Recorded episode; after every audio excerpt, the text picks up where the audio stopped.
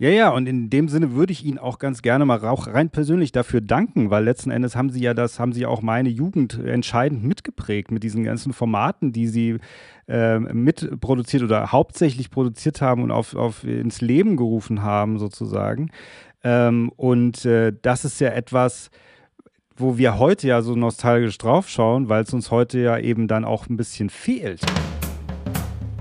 Meine Damen und Herren.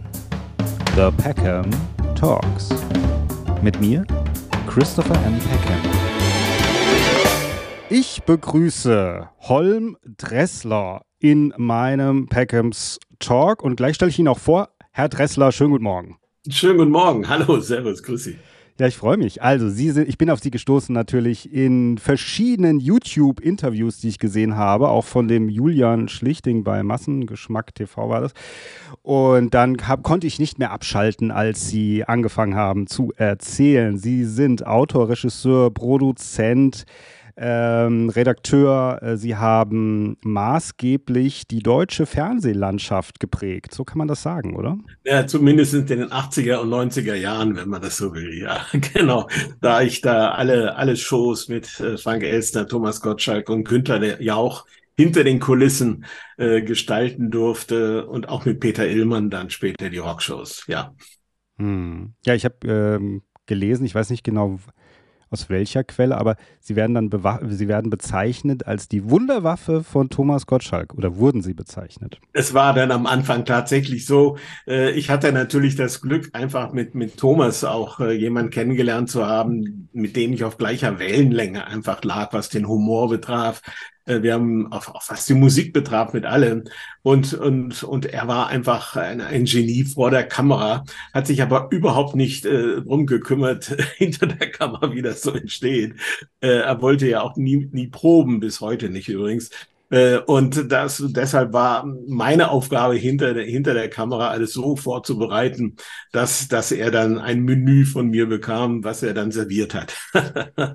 Ja, also bei, beim Thema Proben, ich hatte ja auch mal den Manuel Antrag von der Harald Schmidt Show hier zu Gast und der sagte auch immer, dass Harald Schmidt auch gesagt hat, ja, nicht viel, ich möchte nichts Privates machen eigentlich, weil ich möchte nicht unser Feuer verschießen. Also auch, dass wir uns vor der Sendung nicht so viel unterhalten und so, sondern das passiert alles vor der Kamera. Dann, dann funktioniert das besser. Ja. Ist richtig. Bei Thomas war das auch so. Klar, man kommt nicht drum herum, als Moderator einen gewissen Wissensstand sich anzueignen über das, was kommt und wer, als Gast ist. Äh, und was auch heute noch ist, ähm, er konnte sich nie Namen merken, ähm, ähm, außer mit seinen ganz großen Stars. Also er wusste noch Status Quo anzu, anzusagen. Aber äh, darunter fiel ihm die Namen schwer und da haben wir ihn tatsächlich mit großen Zetteln immer, immer dann auch informiert. Nicht, dass er sie nicht kannte, aber konnte sich das nicht merken. Und bei den Showteilen, also bei den Musik, hatte ich immer die Gelegenheit, im Studio ihm sozusagen die, die wichtigen Fakten für den nächsten Gast nochmal zu sagen. Das war rechtzeitig genug. Hm. Ja, Sie waren ja wirklich von Anfang an äh, mit dabei, das habe ich ja schon so erwähnt. Also Sie haben sich kennengelernt ähm, äh, in den späten 70ern. Äh, wenn ich das so, tatsächlich. Also ich äh, muss vielleicht so sagen, in, in, diesem Jahr feiere ich mein 50. Äh, Karrierejahr hinter den Kulissen des Fernsehens. Ja. Äh, also ich bin jetzt 72 äh, oder 73 bin ich. Und mit 23 habe ich angefangen äh, als Kabelträger äh, bei großen Shows mitzuarbeiten, wurde dann Regieassistent. Und und äh, 77 habe ich dann in Baden-Baden beim damaligen SWR Fernsehen gearbeitet als Freelancer. Äh, und, und der damalige Unterhaltungschef hat dann gesagt, Sie kommen uns gerade recht, denn wir haben im Keller im tiefen Keller unseres Studios gerade ein Moderatorencasting äh, und da gefällt uns einer ganz besonders gut und den stelle ich äh, dir jetzt mal vor. Und dann hat man uns vorgestellt, das ist Thomas Gottschalk, das ist Holm Dressler und ihr macht jetzt mal was zusammen. Und daraus entwickelte sich dann die Telespiele, die erste Computer-Game-Show überhaupt im deutschen Fernsehen. Und die war sehr erfolgreich und dann lief alles wie am Schnürchen. Ja, die Telespiele, genau, da habe ich gelesen, äh, das fand ich auch sehr interessant. Äh, man konnte äh, unter anderem Fernsehausschnitte oder Musikvideos gewinnen. Also, dass man die, dass sie dann eingespielt worden sind, gell? Ja, klar. Also wir haben relativ gemerkt, nur einfach das Pong, dieses Tischtennisspiel, zu spielen. Das war ja erstmal die technische Neuheit eines Technikers damals, der das erfunden hatte, so ein kleines Kästchen. Und man konnte, brauchte nicht mit Joystick arbeiten, sondern man konnte mit Stimme, mit Lautstärke diese Schläger bewegen und später auch die Autos nach links und rechts beim Autorennen. Und, und das erschöpfte aber nicht eine, eine Stundensendung, eine Dreiviertelstundensendung. Da haben wir dann tatsächlich überlegt, äh, einfach ein Wiedersehen macht Freunde Konzept. Das heißt, aus, aus äh, Archiven der Rockmusik, der Comedy, des großen Spielfilms einfach ein Menü anzu bieten und die jeweiligen Mitspieler konnten sich vor dem Wettkampf auswählen, wenn ich gewinne, will ich Otto hören, äh, sehen und der andere hat gesagt, wenn ich gewinne, will ich Peter Alexander haben. Also hat Otto gegen Peter Alexander gespielt und daraus hatten wir dann tatsächlich äh, diese, dieses Konzept entworfen. Hm. Ja, also heute ja sozusagen fast unvorstellbar mit YouTube und Konsorten, weil alles abrufbar ist. Aber damals zum Beispiel auch, ich erinnere mich an den Wunschfilm. Es gab ja auch zum Beispiel diesen Wunschfilm, wo man dann anrufen konnte. Und das war ja so ein bisschen dieses wirklich, die Medienmacher haben uns dann was gezeigt. Die haben dann was in der Tasche gehabt, haben gesagt, so, ihr könnt da abstimmen und dann zeigen wir. Und wenn das dann gewonnen hat, was man selber sehen wollte, hat man sich tierisch gefreut, weil sonst hatte man ja keine Möglichkeit, es zu sehen. Ja, muss man sagen. Ja, man muss sogar sagen, auch heute ist es fast äh, immer noch so, denn man hat zwar die, man hat oder hätte die Möglichkeit, in YouTube äh, zu suchen, aber das ist aufwendig. Es ist nicht so, dass man es gleich findet. Man gibt zwar Suchmaschinen, aber wer macht das schon? Das heute, selbst heute laufen in dritten Programm oft noch so Rückblick, äh, the best of, äh, äh, das Witzigste, das Lustigste oder die Top-Musik der 80er. Mhm. Also wenn man das äh, von jemand anders serviert bekommt und man muss sich nur zurücklehnen, dann ist das für viele eine angenehme Form, äh, das zu konsumieren, als muss man aufwendig jeden Schnipsel selbst suchen.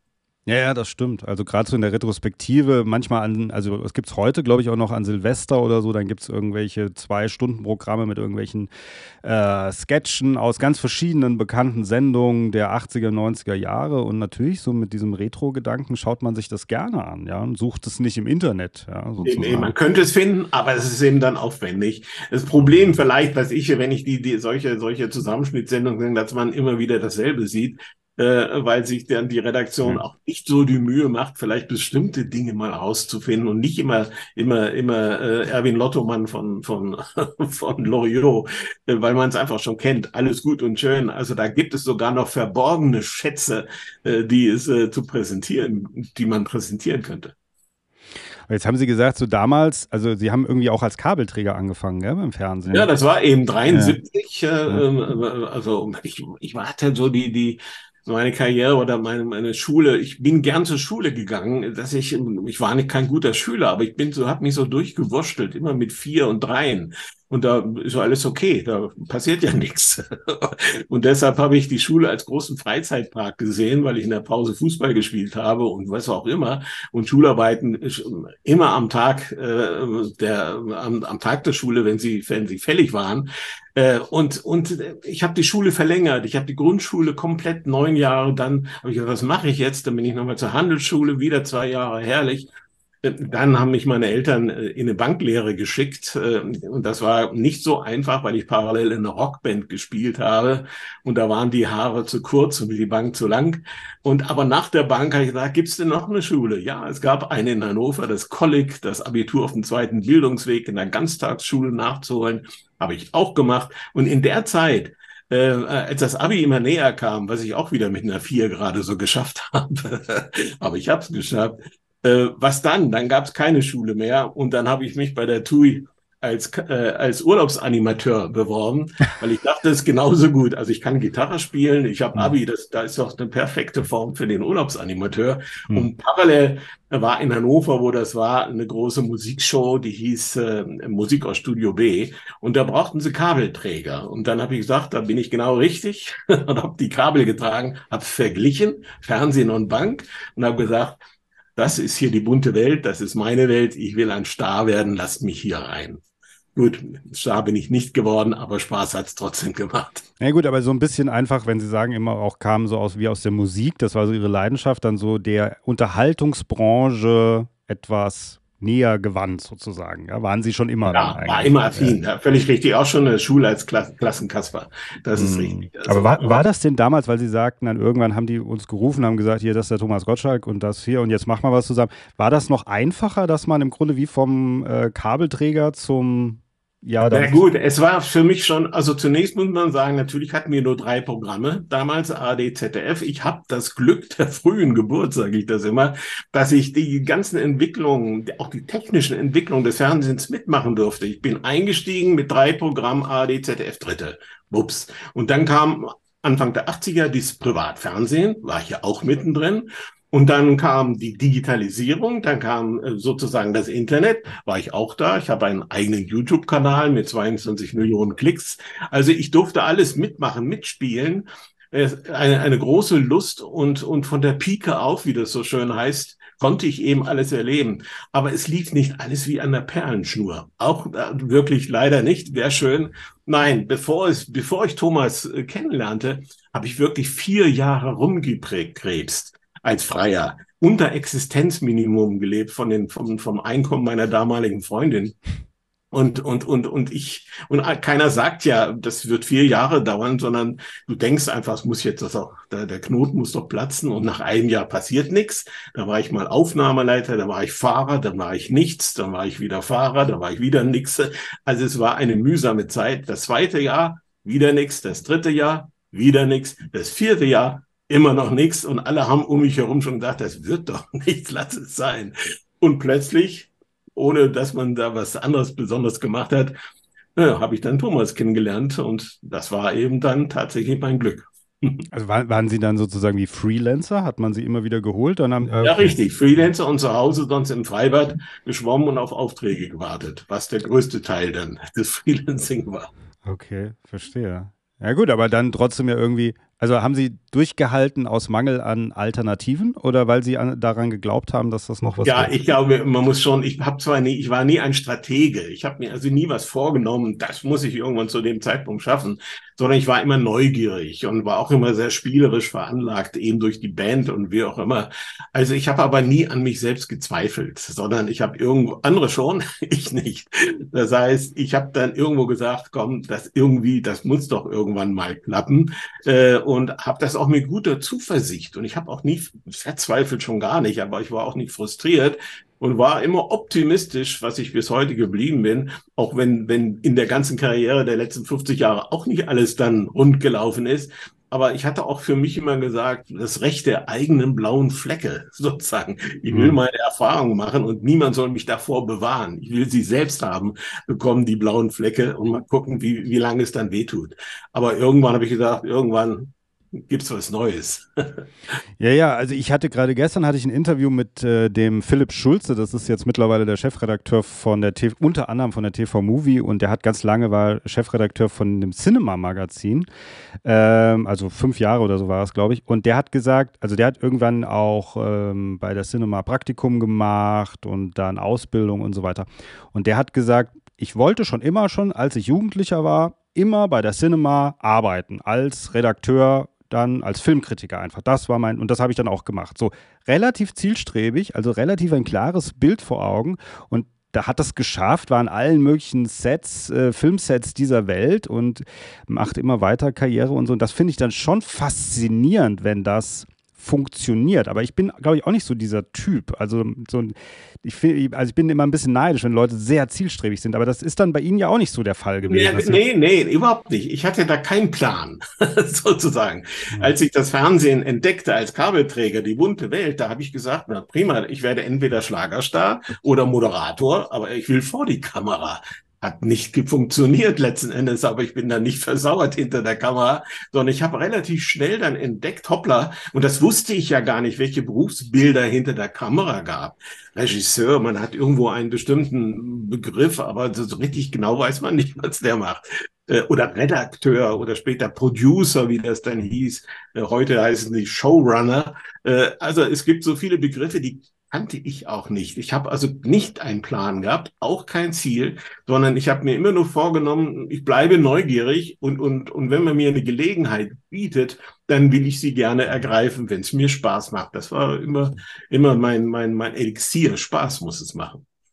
Ja, und ich glaube auch so Geld verdienen, man muss es auch sagen, auch wenn es, wenn ich in der Goldgräberzeit äh, Anfang der 80er mit dem Privaten eine Menge Geld verdient habe, aber das war nicht der Antrieb. Der Antrieb war, äh, ich bin ein Lusttäter, habe ich immer gesagt, ich will den Spaß haben. Ich glaube halt auch mit diesem Hintergrund der Musik sozusagen, dass man sagen kann, das ist alles so ein bisschen Rock'n'Roll. Also es ja. ist so ein bisschen, man muss sich auch ein bisschen vielleicht sogar treiben lassen und trotzdem sein Ding dann machen in dem, was passiert auch so ein bisschen. Ja, also diese Umtriebigkeit, die hatte ich vielleicht, die Neugier und die Umtriebigkeit und immer, immer äh, Rock, Rockmusiker tatsächlich äh, einfach äh, auch mit sehr, sehr wachen und offenen Ohren und Augen durch die Welt gegangen und wurde ja auch geprägt von der Musik der Stones oder der Beatles damals ähm, und, und habe mir auch Gitarre selbst beigebracht und, und das war auch, und ich hatte aber kaum, dass ich drei Griffe konnten, dann schon in der Band angeheuert. Äh, und, und also das war auch immer nicht so nach Plan, sondern es hatte sich so ergeben. hm. War das eigentlich so aus heutiger Sicht, also auch diese ganzen Stationen, die Sie so mitgemacht haben, wir gehen da bestimmt noch mal kurz drauf ein, auf die einzelnen Sachen, aber eben auch Wetten das, dann zu RTL und so, war das manchmal wie so ein, aus heutiger Sicht, wie so ein Rausch, dass Sie, dass Sie sagen, so, dass Sie rückblicken und sagen, oh, das ist alles wie im Fluge, ist das vergangen und das war ein riesiger Rausch? Ja, kann man so nennen, auch wenn man mich während des Rausches immer gewarnt hat. Verzettel dich nicht. Jetzt machst du Shows und jetzt willst du auf einmal noch Filme machen und dann machst du Filme und dann willst du auch noch irgendwas anderes machen. Äh, verzettel nicht, bleib bei einer Sache. Und ich habe immer gesagt, warum sollte ich bei einer Sache bleiben? Das war die kreative Gestaltungslust, das Füllhorn, das Ganze. Ich wollte nichts auslassen und habe deshalb auch nichts ausgelassen. Äh, äh, und, und, und immer mit großem Spaß. Und ich muss noch mal sagen, nicht alles ist ja gelungen, sondern ich habe gesagt, dann hab, bin ich aber auch jemand, der das wegsteckt und sage, naja, das hat ja nicht geklappt, aber das andere klappt dann. Zum Glück habe ich mehrere, mehrere Eisen im Feuer, äh, so aus, aus kreativer Gelust. Aber man hat mich auch gewarnt, immer nicht verzetteln, so, das hieß immer so, ein, bleib bei deinen Leisten und eine Sache und nicht die Sache und nicht doch mal auch noch. Ich sage, nee, ich, ich will sozusagen, will die Arme weit ausbreiten und alles machen. Ist, ist das, ist das eigentlich, also ist das sozusagen, ähm äh, haben Sie das, wenn Sie heute darauf zurückschauen, würden Sie sagen, das war, das war genau der richtige Weg für mich, weil ich habe das Gefühl gehabt, ich habe alles mitgenommen und ich äh, schaue nicht zurück oder ich schaue nicht in den Spiegel und sage, ach, hätte ich doch mal. Richtig, also äh, das stimmt. Also ich äh, unterrichte an, an Medienakademie und, und Universitäten die, die Fächer Fernsehpraxis und, und Eventmanagement. Und, und die 20 mit 20-Jährigen, die da meine Studenten und Schüler sind, den rate ich auch immer. Also, sucht und findet euch, aber nicht jetzt in einer Sache. Äh, macht, schaut wirklich breit, stellt euch breit auf.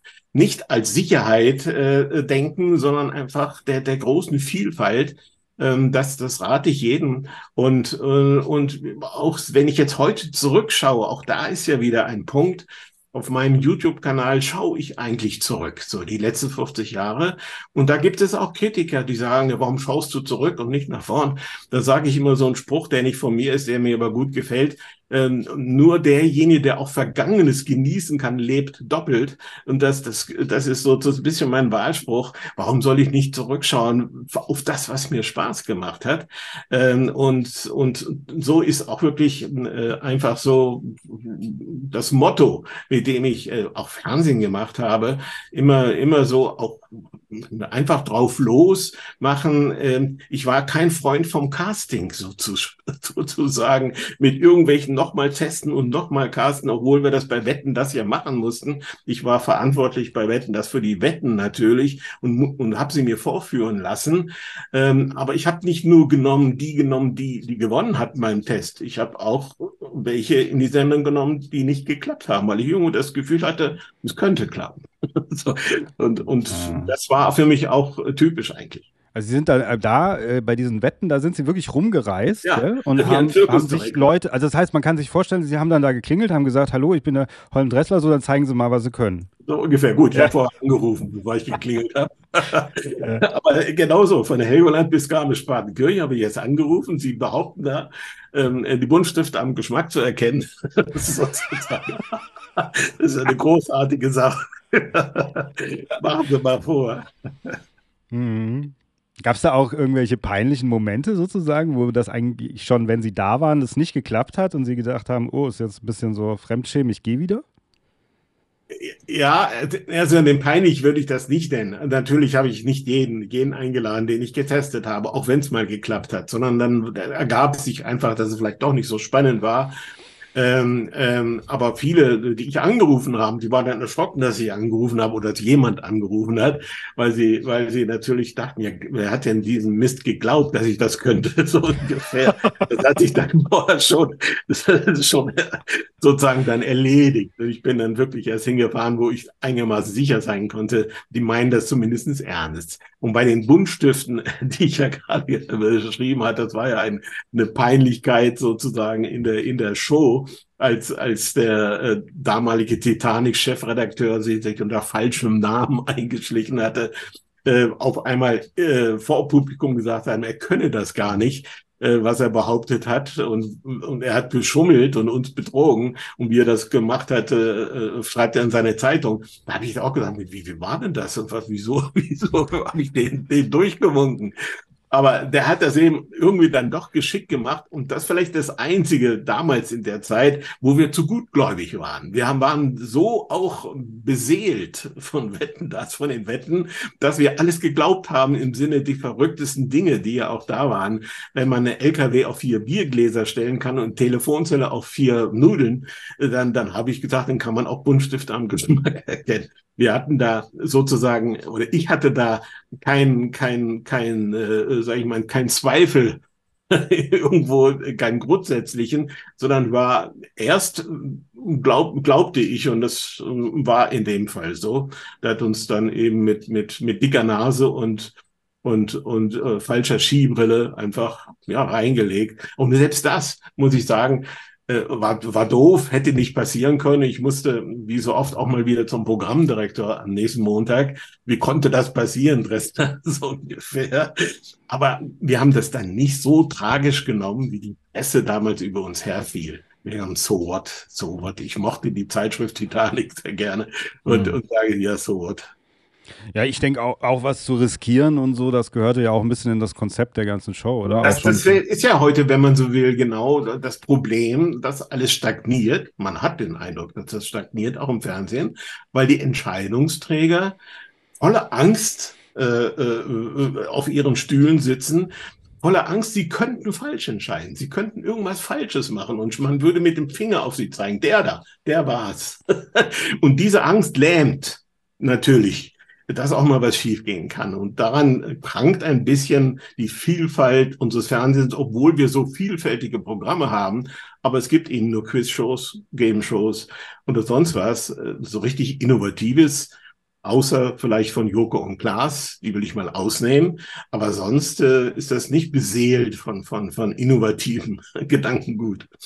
Ist das nicht auch dann so die Entwicklung, auch die Konkurrenz zum Beispiel, also wenn man es Konkurrenz nennt, des äh, Internets, die natürlich auch dazu kommt, dann wissen manche vielleicht nicht, wie sie damit umgehen sollen. Also ich, ich äh, hatte mal irgendwann den, so ein Comedian, äh, Robert Treutel heißt der, Bodo Bach, ich weiß nicht, ob, sie, ob der Ihnen was sagt in der ja, Sendung. Klar. Und der hat auch eine Sendung auf HR, äh, Straßenstars, bei der er immer mitmacht. Die haben dann irgendwann das Studio auch ein bisschen verändert, haben das versucht sozusagen eher ja, launchiger zu machen, nicht mehr so eine normale Quiz-Studio-Kulisse. Und, und, er sagt dann, ja, und das ist halt, man macht das und äh, nimmt das auf und währenddessen, entweder währenddessen oder danach, kommen sofort, kommt so wie das Internet-Team, das Social-Media-Team und sagt so, jetzt machen wir das für den Clip, das muss der Clip, da machen wir den Clip, dann stellen wir das direkt ins Internet und so, weil man direkt natürlich versucht, parallel das im Internet auch ähm, irgendwie hervorzubringen. Und am Ende fragt man sich dann, äh, ja, aber gucken das dann theoretisch die jungen Leute auch dann im Internet? Also so, ist dann die andere Frage. Aber da frage ich mich halt so, ähm, dass man ja vielleicht auch versucht, verschiedene, auch neue Generationen zu bedienen und dadurch eine ganz andere Unsicherheit entsteht, weil man noch nicht genau weiß, was eigentlich passieren wird. Ja. Ja, also ich, ich, ich versuche mal das zu ergründen, auch was Sie meinen. Also es gibt sicherlich, natürlich leben, lebt die heutige Generation oder wir ja mit. Also wir leben heute in einer wirklich großen Vielfalt des Fernsehens. Sowohl als Zuschauer, äh, äh, da ist es schon sehr mühsam eigentlich. Ich behaupte, an jedem Tag könnte man äh, gutes Programm für sich finden. Nur ist es mühsam, es zu finden, weil es vielleicht nicht am ersten und nicht im zweiten und nicht auf RTL läuft. Äh, vielleicht läuft es irgendwo anders, auf einen der Spartenkanäle. Aber wer macht sich schon die Mühe? Eigentlich müsste es sozusagen einen Guide geben, äh, der, der, einen persönlichen, der jeden Morgen sagt, so hier beim Frühstück, das empfehle ich dir heute. Das ist für dich. Aber es ist eine Vielfalt. So. Ähm, und und äh, für den Zuschauer. Und hinter der Kamera, wir Produzenten auch. Wir haben alle Möglichkeiten, Produktionsaufträge zu bekommen von dem Sender, dem Sender, dem Sender, dem Sender. Also eigentlich, eigentlich ein Schlaraffenland. Aber es ist nicht gefühlt ein Schlaraffenland, weil eben äh, die Kreativität äh, ist, ist ja eigentlich immer der Motor von allem, auch neue Dinge zu erfinden, neue Dinge auszuprobieren. Und da befürchte ich eben, dass schon seit längerer Zeit die Entscheider, die letztendlich dafür entscheiden, was für ein Programm produziert wird und gemacht wird, eben diese, diese eigenen Kreativität nicht trauen und deshalb Formate aus dem Ausland nehmen, in der, in dem Glaube, da können sie nichts verkehrt machen, dann zeigt keiner mit dem Finger auf, wenn es nicht funktioniert. Aber es ist eigentlich gemessen an dem, was möglich wäre, wird es nicht genutzt. Und jemand, der jetzt natürlich nach allem schielt, es allen recht zu machen. Oh, da ist die Internetgeneration, der muss ich was geben. Aber da sind auch noch die, die Golden Ager oder wie sie auch mal bezeichnen, die muss ich auch bedienen. Klar, schwierig. Das war aber schon immer schwierig, ein Publikum von acht bis 80 zu unterhalten, weil, weil wir in derselben Sendung äh, Bon Jovi und Heino haben, sind sie beide sauer, sozusagen. Es war schon, schon immer schwierig und das ist auch ein bisschen die Kunst. Aber äh, die totgesagte Samstagabendshow, ich glaube nach wie vor, dass der, dass der, der das Lagenfeuer noch glimmt, sozusagen, weil ich glaube auch irgendwie zu entdecken, dass mehrere Generationen heute ins Konzert gehen, zum gleichen Künstler, Vater, vielleicht sogar Großvater und auch der, der, die Kids, also man geht gemeinsam auf Konzerte, man gemeinsam ins Kino, man geht auch gemeinsam in eine Gaststätte und, und was völlig uncool eine gewisse Zeit, man geht gemeinsam in Urlaub. Das heißt, die, die jungen Familien, die, die finden wieder zueinander und eigentlich das Feld für die Samstagabendshow, sie auch gemeinsam zu erreichen. Nur dieses Zielgruppendenken führt dann eben dazu, dass, dass man eben die Samstagabendshow äh, für tot erklärt, was ich schade finde. Ja, oder halt anders denkt. Also ich denke mal so, jetzt natürlich sind, weil Sie sagten eben Konzepte aus dem Ausland. Ähm, ich erinnere mich zum Beispiel an diese Sendung, die bei Amazon läuft, dieses LOL, ja, äh, mit äh, Bully Herbig als Moderator. Ähm, das ist ja auch ein ausländisches Konzept, äh, soweit ich weiß. Und ähm, das ist ja hier gerade so die erste Staffel, ist ziemlich eingeschlagen damals. Jetzt wird das ja auch immer weiter, vielleicht auch irgendwann mal tot produziert. Das kann auch durchaus sein. Aber äh, und das, also ich persönlich fand es damals sehr erfrischend. Das war so eine der ersten Sendungen, wo ich wieder so gedacht habe, wo ich mich also bei der ersten Staffel richtig amüsiert habe, auch wenn es ein ausländisches Format war, aber es hat sich trotzdem frischer angefühlt. Und es hat halt ein, ein Streamer hat das aber produziert, wo ich dann gedacht habe, ja, das verschwimmt vielleicht auch so ein bisschen dieses, dass es dann wirklich nur noch ARD oder ZDF machen, diese Samstagabendshow, vielleicht ist das halt irgendwann nicht mehr so. Ja, gut, also auch dazu zwei. Zu diese, das Konzept von LOL haben wir übrigens mal bei Wetten das als Wette gehabt, sozusagen. Es hat jemand gewettet. Jürgen von der Lippe war damals der Wettpate. Ich kann mich erinnern, doch zu Frank Elsters Zeiten, dass ein Kandidat sagte, äh, ihr könnt machen mit mir, was ihr wollen, will, wollt. Ihr könnt Comedians aufbauen. Ich werde nicht lachen. Das war mal eine Wette sozusagen. Mhm. Da haben wir Comedians, sie haben alles Mögliche auf Bananenschalen ausgerutscht oder was auch immer. Und der ist standhaft geblieben und hat seine Wette gewonnen. So ein Schnitt. Äh, aber äh, worauf ich hinaus will, es ist, ist natürlich trotzdem, ich habe auch die Sendung gern geschaut, ähm, aber Internet und, und, und das lineare Fernsehen zusammenzubinden, äh, vielleicht ist, ist das, hat das lineare Fernsehen den Vorteil für Live-Geschichten. Das heißt, Streaming-Dienste senden hin und wieder auch live, aber sie stehen nicht für Live-Programme. Sie stehen für aufgezeichnetes, für fertig produziertes, im Fiktionalen natürlich, aber auch im Showbereich. Die, die, warum die linearen ARD, ZDF und auch die privaten noch existieren können lange Zeit, ist der Live-Charakter. Das heißt, Live-Events gestalten, inszenieren, nicht vermeintlich live, also pseudo-live, sondern tatsächlich live.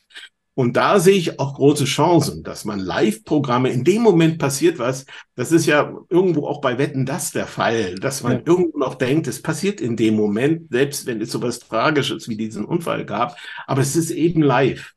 Äh, und das, das ist die Chance des linearen Fernsehens auf Live-Events, auf Live-Ereignisse, nicht nur im Sportbereich, auch in der Unterhaltung zu denken. Also gerade Live-Events in der Unterhaltung könnten, könnten lange Jahre noch funktionieren. Ja, also grundlegend glaube ich das auch. Ich meine, natürlich ist es immer schwierig, wenn man aus so einer Generation heraus spricht, so wie ich jetzt äh, die, der Generation, der ich angehöre. Also ich bin 1977 geboren, gerade als Telespiele rauskam übrigens. Ja, genau. Ähm, so, aber trotzdem bin ich dann ja auch mit Wetten das und so weiter groß geworden. Und eigentlich war es das erste Mal später dann, als Stefan Raab äh, Schlag den Raab gemacht hat. Das war für mich wieder eine Sendung, wo ich gedacht habe, oh, die hat auch so einen Live-Charakter die hat auch immer maßlos überzogen und so weiter. Und das war für mich ähnlich wie Wetten das, ja, muss ich ganz ehrlich ja. sagen, vom Gefühl ja. her. Aber danach habe ich nichts mehr dergleichen gefunden. Aber natürlich, auch da kommt wieder der Retro-Gedanke oder dass wir dann natürlich Sachen auch wieder aufwärmen oder so, kommt mit ins Spiel. Aber als Wetten das dann ja auch äh, wieder erschienen ist, einmal als Sondersendung, haben ja alle wieder dann wie früher vom Fernseher gesessen. Also es war schon also selbst meine Tochter hat vom Fernseher dann gesessen mit uns und so. Das war schon ein Event wieder. Ja, dieser, äh, es ist eben der Ereignischarakter. Es ist jetzt ein Ereignis, worüber man, man am nächsten Tag spricht, am, wer es gesehen hat, am übernächsten Tag spricht. Und wer es nicht gesehen hat, der kann es ja dann nochmal als Wiederholung sich anschauen. Aber der Ereignischarakter, das hat auch etwas Magisches.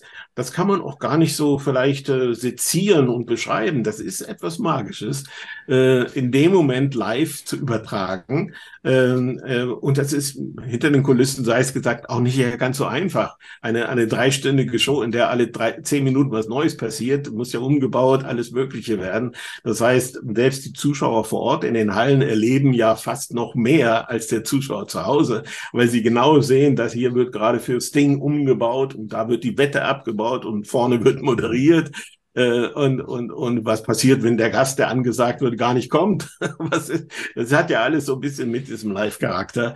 Und, und das macht Spaß zu produzieren. Wir haben immer, ich, ich, äh, die Moderatoren auch, ähm, äh, immer lieber live produziert, während der große Rudi Carell, Gott hat ihn selig, äh, uns immer dann verrückt erklärt hat. Ja, wieso tut euch den Stress an mit Live-Sendungen? Ähm, da kann ja was passieren, das fand er aber ganz schlimm, dass was passieren könnte, sondern er war immer auf Nummer sicher und wenn der Gag nicht funktioniert, dann machen wir ihn halt nochmal. So, das heißt, er war ganz anderer Meinung und wir aber waren bis heute immer gesagt, live, bitte live und nicht aufzeichnen und dann anschließend rumschnippeln an der Show. Ja, ich weiß noch manchmal, also ich habe das so in Erinnerung, ich weiß nicht, ob es wirklich so war, aber dass äh, wirklich Gottschalk da auf der Couch gesessen hat, hat gesagt, jetzt kommt der und der. Und dann wurde so gezeigt auf diese, auf diese Tür sozusagen, ja, äh, mit der Treppe, ja, oder auf diesen Durchgang mit der Treppe so. Und dann so, kommt er jetzt oder kommt er nicht? Und manchmal war es nicht klar, kommt er jetzt oder kommt er nicht? Ja, wenn sich eine leichte Verzögerung anbringt, ja. wenn es im Fluss ist, dann denkt man gleich, der ist gestolpert und liegt, kommt gleich der Notarzt oder irgendwas ja. tatsächlich. Ja, ja, äh, und dann die so Überbrückung. Also ich gerade bei Thomas und na sowas, eine andere Show, die ich ja mit ihm gemacht habe, ist uns bei Joan, Joan Collins, äh, Denver Clan, das passiert. Das heißt Live-Show, John Collins äh, äh, ist da, sie war in der Garderobe und es ist ja eine solche, und, und das, die war auch nur eine Dreiviertelstunde lang, ist durchgetaktet natürlich, weil wir auch nicht überziehen durften. Damals noch nicht. Heute ist das etwas lockerer, aber damals durften wir nicht überziehen. Man wurde gekappt am Ende, wenn wir, wenn mhm. es dann braucht nochmal wupp, mindestens in der Absage. So. Und, und der Thomas äh, sagt John Collins an, aber sie waren noch nicht auftrittsbereit. Sie waren noch in der Maske und wir haben an die Türen geklopft und wollten sie, nein, ich kann, ich komme gleich, so, komme gleich. Und das komme gleich hat zehn Minuten gedauert. Auch da wiederum weißt du ja nicht, dass es zehn Minuten sind. Wenn ich den Thomas sagte, du musst jetzt zehn Minuten überbrücken. Aber es ist eine Minute, die schon längst anders geplant war. Die zweite. Und er musste, und das war eben die Kunst von Thomas, habe ich auf meinen YouTube-Kanal übrigens auch eingestellt, überbrücken überbrücken. Er wusste gar nicht, in, in, in, in welches Ergebnis sein Überbrücken führte. Er hat dann im Publikum vermeintlich jemand entdeckt, der so aussah wie John Collins. Dann hat er die auftreten lassen. So. Aber er musste dauernd, äh, und dann kamen sie endlich und dann hatten wir gerade noch fünf Minuten für das Gespräch. Ähm, das sind so Unwägbarkeiten. natürlich, die, die, die Redakteure oder Produzenten oder Moderatoren, die auf Sicherheit denken, die sagen, ich will sowas nicht nochmal erleben. Ab heute, ab morgen zeichnen wir alles auf. Aber Thomas äh, und andere, und dazu zählt auch Günther ja auch, Frank Elsner weniger, äh, die, die, die, die haben, sind dann auch äh, äh, ja, nicht gescheitert, sondern im Gegenteil, sie sind daran gewachsen. Hm, also so die Qualität des Improvisierens, die man wahrscheinlich nicht lernen kann, gell? Das hat man oder hat man nicht? Ja, man muss es halt so sagen. Also diese Spontanität, das hat ja was mit der Angst des Rot vom Rotlicht zu tun, äh, auch äh, diese Unerschrockenheit zu haben, auch die Chutzpe ein bisschen, äh, zu sagen, was soll passieren? Ja, doch, darüber werden sie morgen alle reden. Nicht, dass John Collins kommt oder nicht kommt. Äh, und, und, äh, aber in dem Moment machst, machst du dir als Moderator auch keine Gedanken. Du musst reagieren, du musst funktionieren und zwar so, dass, dass es, dass es unterhaltsam ist. Nicht, dass die Leute sagen, der ist ja eingebaut gebrochen. Oh, der Arme, ich habe tausend Tode geschwitzt, mit dem man hat gesehen, wie die Schweißperlen. Nein, das muss so locker, flockig sein. Und, und das, da hatte ich natürlich das Glück, mit, mit Gottschalk Jauch äh, auch zwei Moderatoren zu haben, die sowas konnten. Bei Jauch war es das umgefallene Tor bei einem Fußballspiel. Ne? Also da gibt's genug Beispiele. Äh, und das ist aber dann im Live im mhm. Streamingdienst dann solche Dinge nicht zu erleben. Wird man nicht erleben, hat man nicht erlebt, wird man auch nie erleben. Das ist der Vorteil des linearen Fernsehens. Ja, auf jeden Fall, das empfinde ich auch so. Jetzt muss ich mal fragen, äh, also Thomas Gottschalk, äh, Günther Jauch, deswegen natürlich auch vielleicht so legendär geworden. Also vielleicht junge Leute gucken sich das heute an, sagen, oh, Moment mal, da ist der Günther Jauch bei Wer wird Millionär, das ist dieser Typ, der macht das halt immer. Keine Ahnung, was der vorher gemacht hat. Äh, Thomas Gottschalk sieht man überall mal so irgendwie mittlerweile.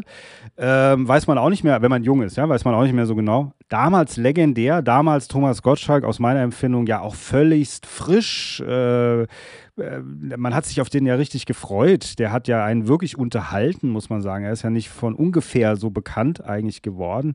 Aus der damaligen Sicht, Sie haben ja so eng mit den beiden auch zusammengearbeitet, war diese, dieser weitere Werdegang von beiden damals auch so absehbar? Also ich finde ja, Gottschalk hat irgendwann ja auch so ein bisschen geschwankt, war so ein bisschen wie weg vom Fenster, dann ist er wieder da gewesen irgendwie. Jetzt hat er sich ja so ein bisschen gefestigt, würde ich sagen. Günther Jauch ist eigentlich durch dieses, dieses Wer wird Millionär, den kann man sich, man kann sich keinen anderen Moderator da mehr vorstellen. Also hat sich, oder hatten Sie gedacht, das geht anders? Da hatten Sie mal irgendwann gedacht, vielleicht macht er Wetten das, bis er 90 ist. Also zunächst muss man sagen, das ist die Hochschule des Radios, ne? die sozusagen die genannten auch befähigt hat, äh, so zu sein, wie sind. Und da gehört dann auch alle anderen Radiomacher dazu, ob das, ob das äh, Frank Elsner ist oder später ein Victor Worms. Das heißt, man hat schon gesehen und gemerkt, die Moderatoren, die, die vom Radio kommen, die haben das im Blut meistens. Das, das Überbrücken, das, das Unterhalten, das permanent Reden, sozusagen. Gerade beim Radio ist ja jede Sekunde, die nicht gesprochen wird, wird man, oh Gott, das soll Stromausfall. Sondern äh, das ist die hohe Schule und, und, und deshalb hat man nicht gezweifelt. Und nein, die Antwort ist klar. Wir haben nicht gezweifelt, dass diese Karriere endlich sein wird, um Ende gesehen sondern äh, einmal war es auch nicht die Strategie, so zu denken, sondern äh, einfach machen zu lassen, e-, egal wie es funktioniert. Und jetzt äh, kommt ja gerade bei Thomas, kommen ja kommen ja immer wieder mal auch die, die, die, die Rufe nach dem Aufhören. Das heißt, Thomas, warum willst, tust du das noch an? Hör doch auf. Du hast doch, also gerade auch in den sozialen Netzwerken wird der Ruf nach Aufhören gerade bei Thomas sehr hoch. Ähm, was übrigens auch bei mir hinter den Kulissen passiert. Bressler, du hast doch so viel gemacht, warum legst du den sich zurück? was die, die Mahner, so nenne ich es mal, aber vergessen, das ist diese kreative Gestaltungslust, die bleibt. Es ist nicht die Eitelkeit, auch nicht beim Thomas. Es ist auch nicht das Geld, auch nicht beim Thomas. Es ist, äh, die Alternative wäre ja im Liegestuhl liegen und nichts mehr machen, sozusagen. Und das sagt mal ein Mick Jagger äh, oder ein Mario Adorf, was auch immer. Das ist diese kreative Gestaltungslust. Und die, die hält ein am Leben und die, und die, die möchte man auch äh, man möchte am Ende im Studio sterben. So, so sage ich jetzt mal. Und, und ich finde, das Recht haben sie auch dazu. Ja, ja, das soll ihnen nicht verwehrt äh, werden. Aber ähm, also ich finde eben, äh, Günther Jauch hat es auch irgendwie, finde ich, ja in diese neue Zeit mit dieser Sendung vor allem ja auch geschafft. Bei Gottschalk habe ich halt eben irgendwie vor einigen Jahren auch schon das Gefühl gehabt, äh, er ist da so ein bisschen rausgefallen hat er nicht mehr so in diese Zeit oder passt er nicht mehr? Da, so ja, Zeit? also der Zeitgeist spielt schon eine große Rolle. Machen wir uns da nichts vor. Oh, gibt es ein Beispiel. Frank Elstner war auf dem Höhepunkt äh, seines Erfolgs, als er Wetten das abgab. Ähm, dann hatte er Nase vorn versucht, was nicht so funktioniert hat. Äh, so. Und dann hatte er auf einmal, wo war man am Nachmittag ihn zu sehen, weil Jeopardy oder andere Dinge, das äh, war eigentlich ein, ein Abstieg, man muss es so sagen. Und, und dann war es auch Ruheumfang. Das heißt, es war zehn Jahre, hat es gedauert, ähm, als der Zeitgeist über den Frank hinweg fegte, ohne dass er sich verändert hat. Aber nach zehn Jahren war er wieder da. Dann durfte er Verstehen Sie Spaß moderieren und andere Dinge machen. Ähm, das heißt, aber ich habe oft mit Frank in der Zeit gesprochen ne? und, und, und er wusste auch nicht, wie ihm geschah. Ich habe mich doch gar nicht verändert, ich habe niemanden beleidigt. Aber das ist der Zeitgeist, der über einen hinwegfegen kann. Und das ist bei Thomas natürlich auch passiert. Da kommen andere, Joko Klaas, die, die einfach auch ihm das Wasser reichen können, ein Stefan Raab, und dann wirkt auf einmal äh, ein Thomas ein bisschen altbacken, was man gar nicht, gar nicht vermutet hat, hat, dass das jemals so werden könnte. Aber das ist der Zeitgeist, aber den kannst du auch nicht verhindern. Und jetzt aber eine Lederjacke anzuziehen und sich einen Harley zu kaufen, um dem Zeitgeist zu trotzen, ist ja auch verkehrt. In der Zeit musst du, musst du eigentlich ehrlich bleiben, als jemand, der, der einfach zu sich dann ehrlich ist und entweder funktioniert es tatsächlich nicht mehr und dann gibt man auf, sofort. Und dann ist ein Thomas, der sagt, der trotzt dann den Zeitgeist und sagt, ja, ja solange man mich auf der Straße noch anspricht und mich liebt, bin ich noch, gehöre ich noch zum Fernsehen. Und, und er hat das ein, ein bisschen ausgesessen. Und äh, auch, auch da nochmal gerade zu Thomas. Seine, seine Wetten das, nicht die jetzt vom letzten Jahr, sondern die davor, als, als er nochmal eine machen durfte. Da glaube ich, was Sie auch gerade ansprachen, das war ein super Erfolg. Ja. Ne? Er konnte es doch, er hat geblüht und alle haben gesagt, klasse. Gerne, dass man dachte, wie in alten Zeiten, warum nicht? Aber es war gute Unterhaltung, Top-Unterhaltung mit super Gästen. Bei der letzten, im letzten Jahr, genau das Gegenteil. Da hat man den Thomas auf einmal etwas steif erlebt, etwas ungelenk, auch etwas fahrig, was man nicht daneben kannte. Ähm, und, und, und äh, das war nicht zu übersehen. Äh, und schon hat man natürlich dann gezweifelt. Ja, jetzt, jetzt, jetzt sieht ja doch der Letzte, dass er es nicht mehr kann. Umso mehr können wir gespannt sein auf Ende November, wo er es natürlich dann doch wieder beweisen will, dass er nichts verlernt hat weil ihm hat natürlich die Kritik äh, von betreuten Moderieren, weil die, weil die Michelle Hunziker damals die Sache fast übernommen hat beim letzten Mal, natürlich geärgert. Und da, da ist doch genug der Stachel im Fleisch, der ihn dann auch wieder, wieder auch mobilisiert. Denn Thomas hatte schon immer ein Problem, dass er so ein bisschen mit seiner Wurstigkeit ist es ja eh alles egal. Und das war auch sehr sympathisch zu einer gewissen Zeit, diese, diese Gelassenheit, alles nicht so ernst zu nehmen. Aber Gelassenheit ist eben etwas anderes als Nachlässigkeit. Und in der letzten war er nachlässig, hat sich auf alles verlassen und, und, und, und, und, und wirkte unbeholfen. Und das äh, hat, glaube ich, zu Thomas auch geführt, ob er so ganz so einfach, darf ich es mir nicht machen, äh, das, das fällt auf. Und ich bin gespannt in, in den drei Wochen, ähm, dass er da wieder zur alten Größe und auch sicher, dass er zur alten Größe finden wird. Hm. Ja, ich bin auch gespannt. Wie aktuell wir gerade sind, ist ja unglaublich. Ich wusste gar nicht, dass in drei Wochen die Wetten das Sendung kommt. So, so uninformiert bin ich hier. Aber Seht ich hab, ja, ja, ja, doch, am tatsächlich. Aber ja, ja, genau. ich bin auch wirklich da. Also jetzt, ich habe ja am Anfang hingewiesen auf dieses Interview mit dem Julian Schlichting, was Sie geführt haben. Der ist auch ein, ich hatte den auch hier in der Sendung mal, und der ist ein totaler Liebhaber dieser Zeit und die ganzen und auch äh, macht mit Martin Reinl, mit diesem Puppenspieler, ganz auch Sendungen und ist so ver verhaftet in Sesamstraße und diese ganze äh, Fernsehlandschaft der 80er Jahre.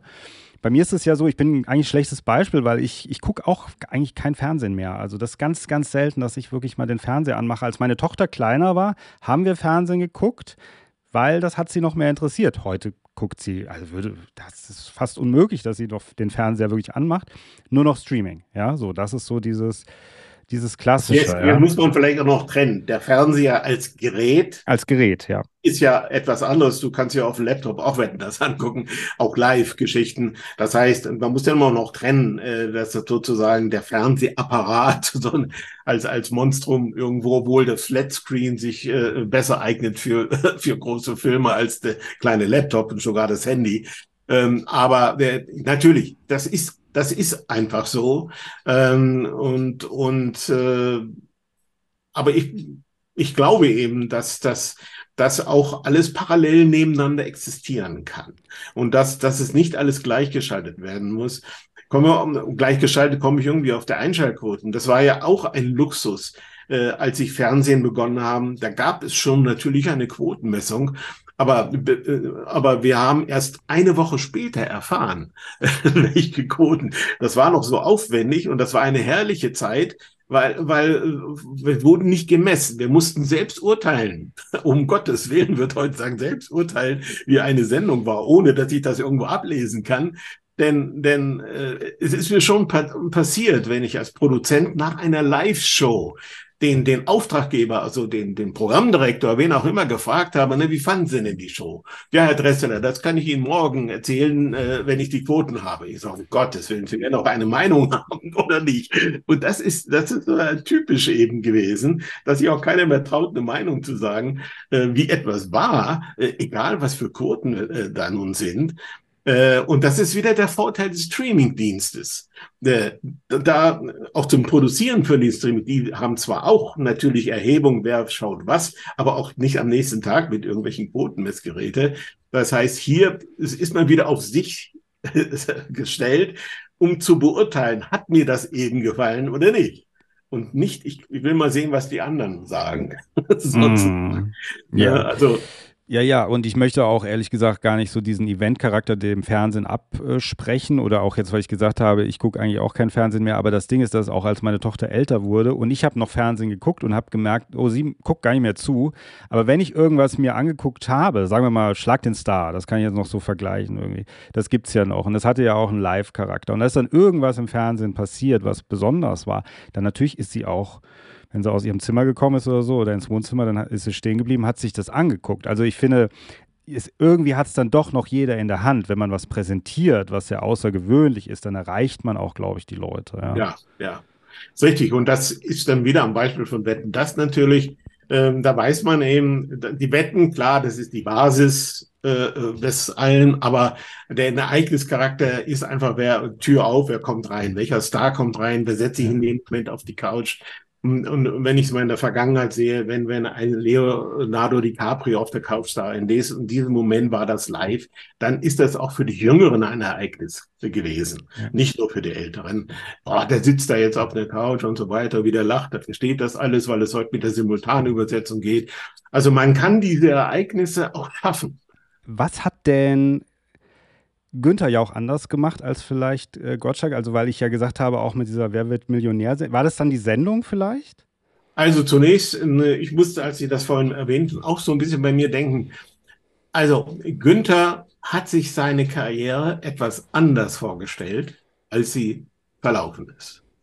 Er wollte mehr, viel mehr in das journalistische Fach als in das im Unterhaltungsfach bleiben. Das war zu Zeiten, als ich beide produziert habe, auch zusammen bei der äh, Funkausstellung in Berlin, hatte ich ja mit Gottschalk ja auch gemeinsame Shows.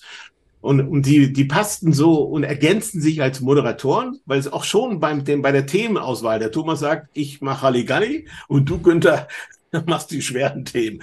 So, das heiß-kalt-Verhältnis. Das hat funktioniert. Und der Günther hatte, hatte ein großes äh, große Lust zu, zu Talkshows, journalistischen Talkshows, aber auch zu Sport. Er hat ja auch beides gemacht. Sein, ich weiß, damals war sein Wunsch, das aktuelle Sportstudio zu übernehmen. Später äh, live aus der Oper, dem ZDF, eine große Talkshow. Und er hat ja auch Talkshows gemacht. Und es war nicht ganz so freiwillig, äh, dass er diese, diesen Bereich des, der journalistischen Unterhaltung als Talkmaster abgegeben hat, sei es im Sport oder auch in der Politik. Er hätte das gerne weitergemacht. Und er fühlte sich dann auf einmal auf dem Stuhl der Quizshow ein bisschen festgenagelt. Äh, er verdient gut, er wird es nie in Zweifel stellen. er kann das auch gut, gerade durch seine Art ist er, er geradezu perfekt. Es gibt diese Show ja auch in anderen Ländern, aber wenn man das mal so vergleicht, dann ist der Günther schon perfekt dafür. Ähm, aber nicht ganz freiwillig. Man muss es einfach sagen. Er, er hatte für sich äh, eine andere Zielsetzung. Er hätte heute gerne das gemacht, was Maybrit Illner macht, was, was äh, äh, andere machen sozusagen, die politische Talkshow. Er hätte es auch gekonnt, aber äh, da waren irgendwelche Gremien denn dagegen. Äh, da war er auf einmal der Unterhaltungsfuzzi, dem man das nicht zutraut. Das hat ihn gekränkt und auch geschmerzt. Insofern man muss sich nicht sorgen um Günther. der hat seinen Weg gefunden. Äh, äh, und er macht das ja auch gut, aber hinter den Kulissen sei gesagt, er, er wollte es anders haben. Okay, mhm. das ist ja interessant. Aber da muss ich auch sagen, an, äh, also finde ich jetzt rein subjektiv äh, an Günther Jauch, wenn, falls er uns gerade zuschaut, würde ich sagen, aber irgendwie passt er ja, und das sagten Sie ja auch schon, wirklich perfekt, weil er hat, finde ich, ja auch diesen gewissen Witz, den man ihm vielleicht, auch wenn man ihn erstmal jetzt sieht, er wirkt ja auch immer seriöser, seriöser, umso älter er wird. Aber den Witz behält er sich ja und dadurch hat er ja diesen Show-Charakter. Und den, der würde wahrscheinlich in der politischen Sendung, rein politischen Sendung, vielleicht nicht, gut, vielleicht gibt Stimmt. es dann auch eine lustige. Nein, nein, ich weiß, was Sie meinen. Also ja. diese, diese, diese Hintergründigkeit, diese, diese, manchmal so ein bisschen der Sarkasmus oder, oder dieses etwas Undurchschaubare. Er hat einen großen Witz, keine Frage. Und deshalb passt er auch mit Gottschalk zusammen, weil sie sich ja äh, auch gegenseitig befeuert haben. Auch die, die haben sich ja gegenseitig auch mehr oder weniger angemacht im positiven Sinne, auch im Radio schon. Ne? Und, und ich weiß auch, ich habe als, als die Übergänge von der Late Night Show zu Günther Jauch, Stern TV, da war immer so eine gewisse Übergangszeit, die beide perfekt gemacht haben. Da hat sich einer äh, äh, dem anderen nichts gegeben, nichts geschenkt. Ne? Auch das ist auf meinem YouTube-Kanal zu sehen, so diese, diese, dieses Geplänkel zwischen beiden. Das, das spricht eben für den Witz, den Günther hatte. Und ich bin ja auch mit ihm sehr befreundet, besucht mich hier in Hersching am Ammersee und wir, wir spielen zusammen Volleyball und keine Möglichkeit. Also er ist von großem Witz und das passt hier, da haben Sie recht. Äh, und, aber vielleicht äh, äh, hätte er es in einer Talkshow auch einbringen können, in irgendeiner Form. Ich will das nicht ausschließen, denn er hat ja auch Talkshows produziert und auch gemacht. Ähm, es, er konnte, konnte sich ja beweisen darin und hat sich bewiesen. Es ist nur eben, ich weiß, dass es damals eben immer Stress gab mit sogenannten Gremien, äh, die dann auch bei den öffentlich-rechtlichen Sendern vor allen Dingen äh, drauf wachen, äh, was da vor der Kamera passiert. Und äh, mit denen hat er sich dauernd bekriegt. Mhm, okay. Also jetzt eben diese langjährige, wirklich sehr, sehr langjährige ähm, kreative Beziehung, kann man das ja sagen, eigentlich, die sie hatten zwischen äh, mit Gottschalk, mit, mit Günther ja auch, auch, jetzt sagten sie auch gerade, besucht, Günther ja auch besucht sie auch manchmal und so. Ist das für Sie äh, dann, wie empfinden Sie das, wenn Sie jetzt auch, wie ich das ja jetzt auch gemacht habe, letzten Endes, Sie anspreche dann immer gar, dann doch vielleicht ein bisschen mehr zu Gottschalk als zu Ihrer eigenen Person? Empfinden Sie das als etwas? Nein, ja, nein, nein, überhaupt nicht. Also, äh, das hat man schon auch, auch früher mich immer gefragt, weil, weil ich natürlich wie ganz am Anfang wollte ich ja Moderator werden, äh, äh also an die Stelle treten. Und dann habe ich aber äh, für, durch die Zusammenarbeit mit Frank Elster, Günther Jauch und Thomas Gottschalk gemerkt, um Gottes Willen, das, was, was die können, das ist immer nochmal eine andere Nummer. Und da habe ich sozusagen äh, relativ schnell auch in ja auch entdeckt, dass es hinter den Kameras Leute geben muss, auf die, die einander vertrauen, dass es auch welche geben muss, die den Rücken frei halten für den Moderatoren. Und ich habe immer gesagt, also ich vermisse keine Streicheleinheiten. die vermisse ich nicht. Die bekomme ich auch hinter den Kulissen. Insofern Nein, sei denen alles gegönnt, dafür fühle ich mich überhaupt nicht zurückversetzt. Ich erzähle gerne davon, äh, äh, voller Leidenschaft äh, erzähle ich davon, weil es, weil ich auch da wirklich dreimal auf Holz, ich habe hier kein Holz im Moment, klopfe, dass ich das überhaupt machen darf und durfte. Hm. Ja, ja, also kommt es natürlich auch rüber. Deswegen fühle ich mich da jetzt auch nicht, dass ich denke, oh, frag nicht so viel über Gottschalk. Nein, ich habe schon das Gefühl, dass Sie da sehr. ja, ja, ich stehe auf. Ja, sehr positiv darauf auch eben zurückschauen. Äh, darf ich Sie mal fragen, äh, es gab äh, bei, also Wetten, das gab es irgendwann, glaube ich, auch so, wurde sechsmal im Jahr produziert, stimmt das so ja, circa? Richtig, ja. genau, sechsmal. Das heißt, die drei Wintermonate, also genau genommen sechsmal hintereinander. Ne? Oktober, November, Dezember, Januar, Februar, März. Manchmal dann noch im April, Mai, wenn dann irgendwie diese, dieser Rhythmus nicht die vier Wochen, sondern die sechs Wochen waren. Aber sechsmal im Jahr ganz am Anfang auch mal siebenmal im Jahr, aber sechsmal im Jahr, ja.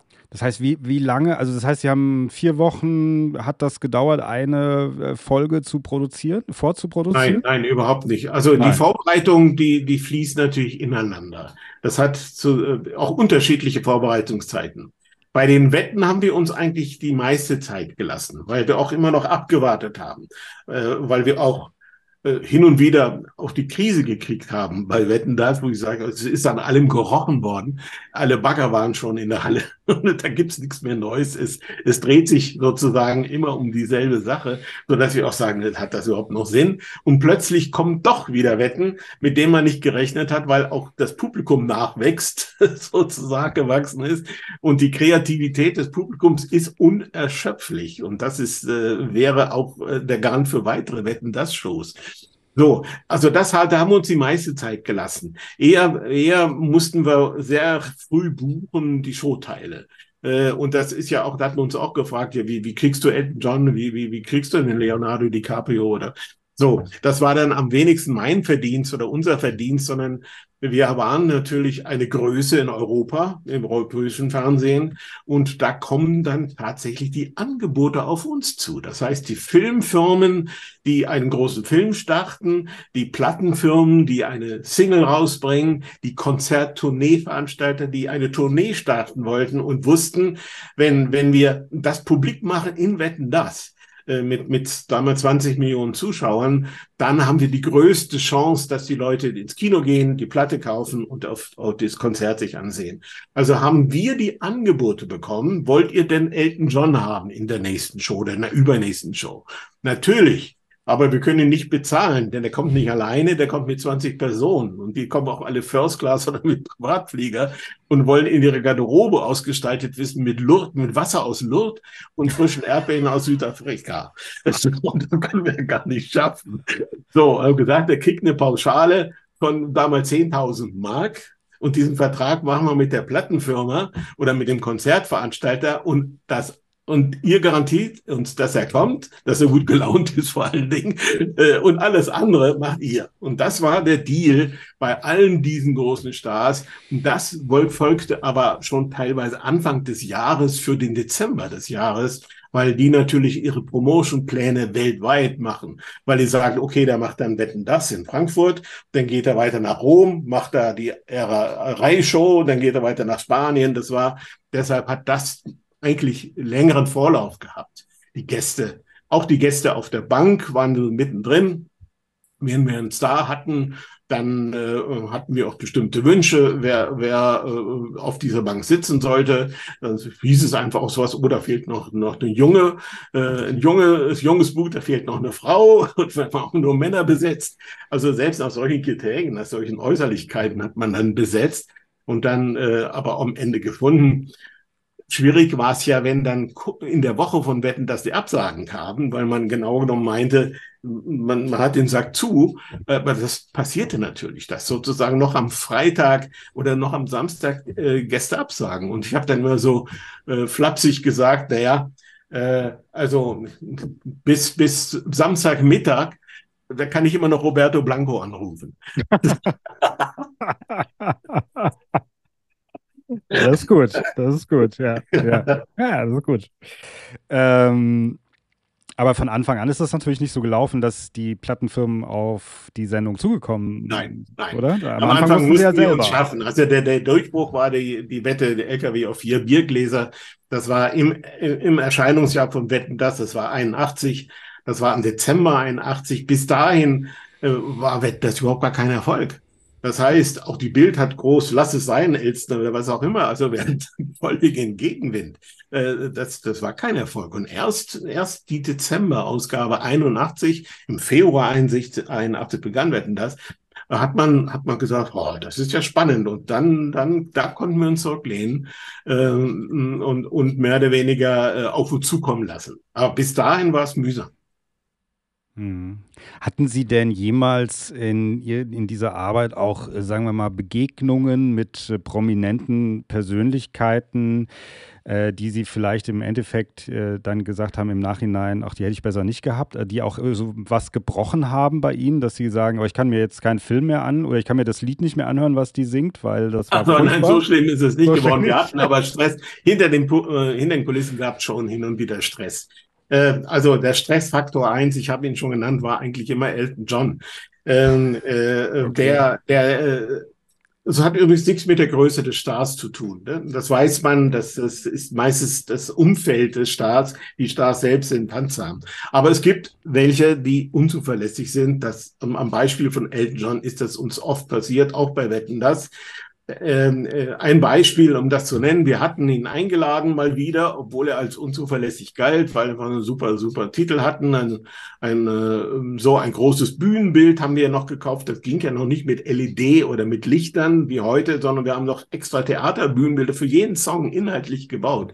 Große Bühnenbilder. Also viel Aufwand gemacht für den Star, der kommt. Und ich habe den Elton John äh, am, Tag der Show noch, der wohnt im gleichen Hotel und äh, habe ihn noch gesehen im Frühstücksraum sogar. Der hat sein Frühstück nicht kommen lassen, aber unten im Frühstücken, hi, hi, Holm und so weiter, weil wir uns auch kannten. Alles war gut gelaunt, er war gut gelaunt, sag ich, ja, prima. Und ich bin dann zu den Proben. Ab Mittag sollten die Proben von Elton John sein und er kam nicht. Also er hat sich verspätet. Ich habe ja heute Morgen noch ein Frühstück gesehen. Endeffekt, er, er, kam nur nicht, er kam nie. er kam gar nicht, er kam auch nicht zur Show. Das heißt, irgendwann wurden wir unruhig und, und sagt, was ist passiert? Haben wir angerufen, na, der hat ausgecheckt. Naja, das ist noch nicht der Punkt. aber, aber er ist tatsächlich äh, zurückgeflogen nach London, weil er, weil, weil, weil er Stress mit seinem Lover damals hatte. Äh, und während ich noch gesagt habe, das war dann so mein Geflügeltes vielleicht hat er sein Frühstücksei nicht geschmeckt. So, dann ist er nicht gekommen. Und was tun? Da konntest du nichts mehr reagieren, alles gebaut. Und dann haben wir den Thomas äh, Elton John ansagen lassen in der Live-Show, als wäre er da. Haben aber das Lichtdouble genommen. Einen Studenten, der bis dahin Elton John geprobt hat. Das heißt, eine große Ansage, großes Bühnenbild, totale. Man hat ihn noch nicht entdeckt, die Kamera fährt näher und jetzt man das nicht Elton John. Und dann haben wir abgebrochen und der Thomas hat ihm die Sache erklärt. Ja, dem, dem Elton hat das Frühstücksei nicht geschmeckt, deshalb ist er abgedrückt. Das war unser Student da. Wir haben so ein schönes Bühnenbild gebaut, das wollten wir euch zeigen. So, das war die Nummer Elton John. Eine andere Nummer, es gab auch einen Fall, wo wir jemand ausgeladen, wo ich jemand ausladen musste in der, in der, äh, in den Proben. Grace Jones war das. Grace Jones, gern willkommen als großer Star, äh, hat auch am Samstag geprobt, Mittag, und, und trat in einer Kuckucksklan-Kapuze auf, die nur so, so die Schlitze oben als Augendurchlasser. Wir haben doch gesagt, bin ja gespannt, wann sie während des Titels die Kapuze abnimmt. Hat sie aber nicht. Dann bin ich zu ihr hin und gesagt, ähm, hallo, auf Englisch natürlich ja, und wann nehmen Sie denn im Titel denn die Ihre Kapuze ab? Und da sagt sie, gar nicht. Ich lasse die, die ganze Show und die ganzen Titel lasse ich die Kapuze auf. Und ich gesagt, ja, aber dann, dann, dann könnte ja jeder darunter sein. Wir wollen natürlich beweisen, dass wir sie als, als Künstlerin haben. Nein, das ist mein, meine, mein Wunsch heute. Ich möchte sozusagen, das ist meine Kunstform. Ich trete nur in Kapuze auf. Äh, und da haben wir dann diskutiert und sage ich, das können wir nicht zulassen, dann muss ich sie bitten zu gehen. Dann ist sie gegangen und war nicht in der Show. Äh, ein paar Sendungen später Oder auch ein Jahr später war sie wieder eingeladen. Und das war noch zu Franks Zeiten. Äh, und dann hat sie einen großen Blumenstrauß an Frank übergeben und hat dann sich entschuldigt. Aber, aber in dem Moment war, war das tatsächlich auch für mich keine einfache Nummer. Denn ich bin eigentlich nicht der harte Produzent gewesen, sondern habe ihm nach Ausgleich gesucht. Hatte natürlich auch überlegt, ist das vielleicht eine Nummer auch wieder, dass sie in Kapuze auftritt. Vielleicht wäre es das auch gewesen. Vielleicht wäre es auch gut gewesen. Aber es hätte ja sehr sein können. Aber ich musste sie bitten zu gehen und sie ist gegangen. Mhm. Ja, ja, also sozusagen künstlerische Freiheit, aber dann, wie, wie weit geht die? Ja, ich verstehe. Aber ja, sicherlich, vielleicht hätten alle am nächsten Tag auch darüber geschrieben, hätten gesagt, äh, hier dieser Auftritt mit Kapuze war unglaublich. Ja, ja wer weiß. Ja. ja. Interessant. Aber das hätte man diesem Lichtdubel von Elton John ja auch so eine Kapuze dann aufsetzen können. Gesagt, ja, stimmt, wir hätten ja drauf kommen können. das ist er. Da ist er. Und, aber seine künstlerische ja, da brauchst du überhaupt keine Stars mehr. Da. Ja, stimmt. Problem gelöst, Geld gespart. Ja, ja genau. Wir haben ja. jetzt, ja, genau. Wir jetzt, haben, jetzt muss ich mal, äh, ja, Großartig. Jetzt muss ich noch. Michael Jackson, um das auch kurz vielleicht zu erwähnen. Ja. Michael Jackson ja. ist so, so, ein wandelbarer Geist. Also er war ja auf der Couch zweimal bei Wetten das. Und, und aber in sich gekehrt, verschüchtert gibt einem kaum die Hand und, und in sich, wo man denkt, also das ist der zu seiner Zeit der größte Unterhaltungsstar gewesen. Und ja dann auch in, im Titel ja legendär sein Auftritt bei Wetten das mit, mit dem Gabelstab nach oben gepustet haben. So, also eine riesen Performance aber als Mensch in sich zusammenkehrt, schüchtern, wo auch niemand denken würde, beim Casting würde der Drachen durchfallen, sozusagen. Der, der, der, der redet ja nichts, kann nichts und schaut einen nicht an und gibt dann auch nicht die Hand. So, und, und also eine schwierige Nummer für Thomas in dem Fall, ihm so äh, zu einem Gespräch zu bewegen. Nicht, dass er nicht wollte und nicht will, nein, das war sein, sein Naturell, sozusagen in sich gekehrt und fasst mich nicht an und springt mich nicht an. Hm. Aber er hat es ja dann geschafft irgendwie, oder? Ja, ja, klar, eben. Das, das ist eben so ein Beispiel für kaum geht, geht die große Bühne, große Bühnenlicht an, die Kamera an, dann, dann, dann explodieren die und werden andere Menschen. In, in dem Fall, im positiven Fall. Da muss ich noch mal fragen, es fällt mir gerade so ein, ist eigentlich Thomas Gottschalk authentisch in dem Sinne? Ich meine, Sie sind ja befreundet, ich, ich, mag ihn auch gerne und so, ich, das soll auch keine blöde Frage sein, aber ist er auch als persönlich, als Mensch so und in dieser Spontanität ja. oder ist er auch? Ja, absolut. Das sind sie übrigens alle drei. Der, der Frank, der, der Günther, äh, der Thomas. Das, so wie, wie man ihn wahrnimmt, äh, wird er auch, wenn, wenn sie irgendwie den, den Zufall in irgendeiner Gaststätte sind und Thomas kommt rein, äh, der, der ist dann so. Der ist dann Halligalli und so. Und das ist auch sein Problem, dass sie dann, äh, der hat auch für Fans äh, nicht irgend so eine Schwelle, im Gegensatz zu Frank. Der Frank kann in ein in Lokal kommen, alle erkennen ihn, er wird aber in Ruhe gelassen, weil alle irgendwo denken, den darf ich jetzt nicht ansprechen. Das ist Frank und tuschel, tuschel. Thomas kommt, oh, Tommy, auf die Schulter geklopft und das auch immer. Äh, der Thomas hat immer gesagt, wenn er, wenn er äh, aus dem Flieger aussteigt und, und zum Kofferband geht, äh, wo es jetzt ja nicht nur um Autogramme, sondern auch um Selfies geht. Da, da findet er ja keine Ruhe. Und deshalb äh, geht er, geht er äh, vom, vom Flieger nicht direkt zum Kofferband, sondern auf die Toilette, obwohl er nicht muss, äh, schließt sich ein und überlegt und schätzt jetzt die Zeit an, wann sein Koffer kommt, damit er dann ja. erst losgeht, wenn der Koffer da ist. Nicht, dass er auch keine Autogramme gehen will, er ist so, aber äh, man, natürlich kann man sagen, Thomas, dann verkleid dich doch mal eine Schnauzbart oder eine Sonnenbrille. Er kommt eben auch wie Mickey Mouse immer so auffällig dann raus. Da hat er nichts verändert, aber das spricht ja für ihn, dass er, dass er, er macht dann auch die Selfies brav und er gibt auch die Autogramme, aber am Ende ist es natürlich schon Stress und ich weiß, das sagt er bis heute. Flugzeug erst auf Toilette, einschätzen, wann ist der Koffer da und dann geht er auf die Toilette und hofft dann im Vorbeigehen den Koffer zu nehmen. Haben Sie denn auch heute noch äh, Kontakt zu Thomas Gottschalk? Ja, ja, ja. Also heute natürlich durch, durch E-Mail. Er schwirrt ja zwischen Baden-Baden und Los Angeles rum. Also es, es gibt nicht diese regelmäßigen Treffen, die wir hatten. Es gibt auch keinen Anlass, ja, weil wir die Treffen ja auch immer inhaltlich redaktionell hatten, äh, auch für Günther oder Frank. Aber man ist freundschaftlich verbunden, man, man, man, man tauscht sich aus, auch jetzt gerade vor seiner nächsten Wetten das Show ähm, hatte ich ihm auch so zwei programmliche Tipps, Tipps gegeben, muss man aufpassen, auch wieder, weil es natürlich andere Zuständigkeiten jetzt gibt im ZDF. Ähm, aber äh, ja, diesen Kontakt gibt es und äh, aber nicht mehr den den den den den hautnahen Kontakt zueinander. Dafür ist ja auch zu viel auf Achse.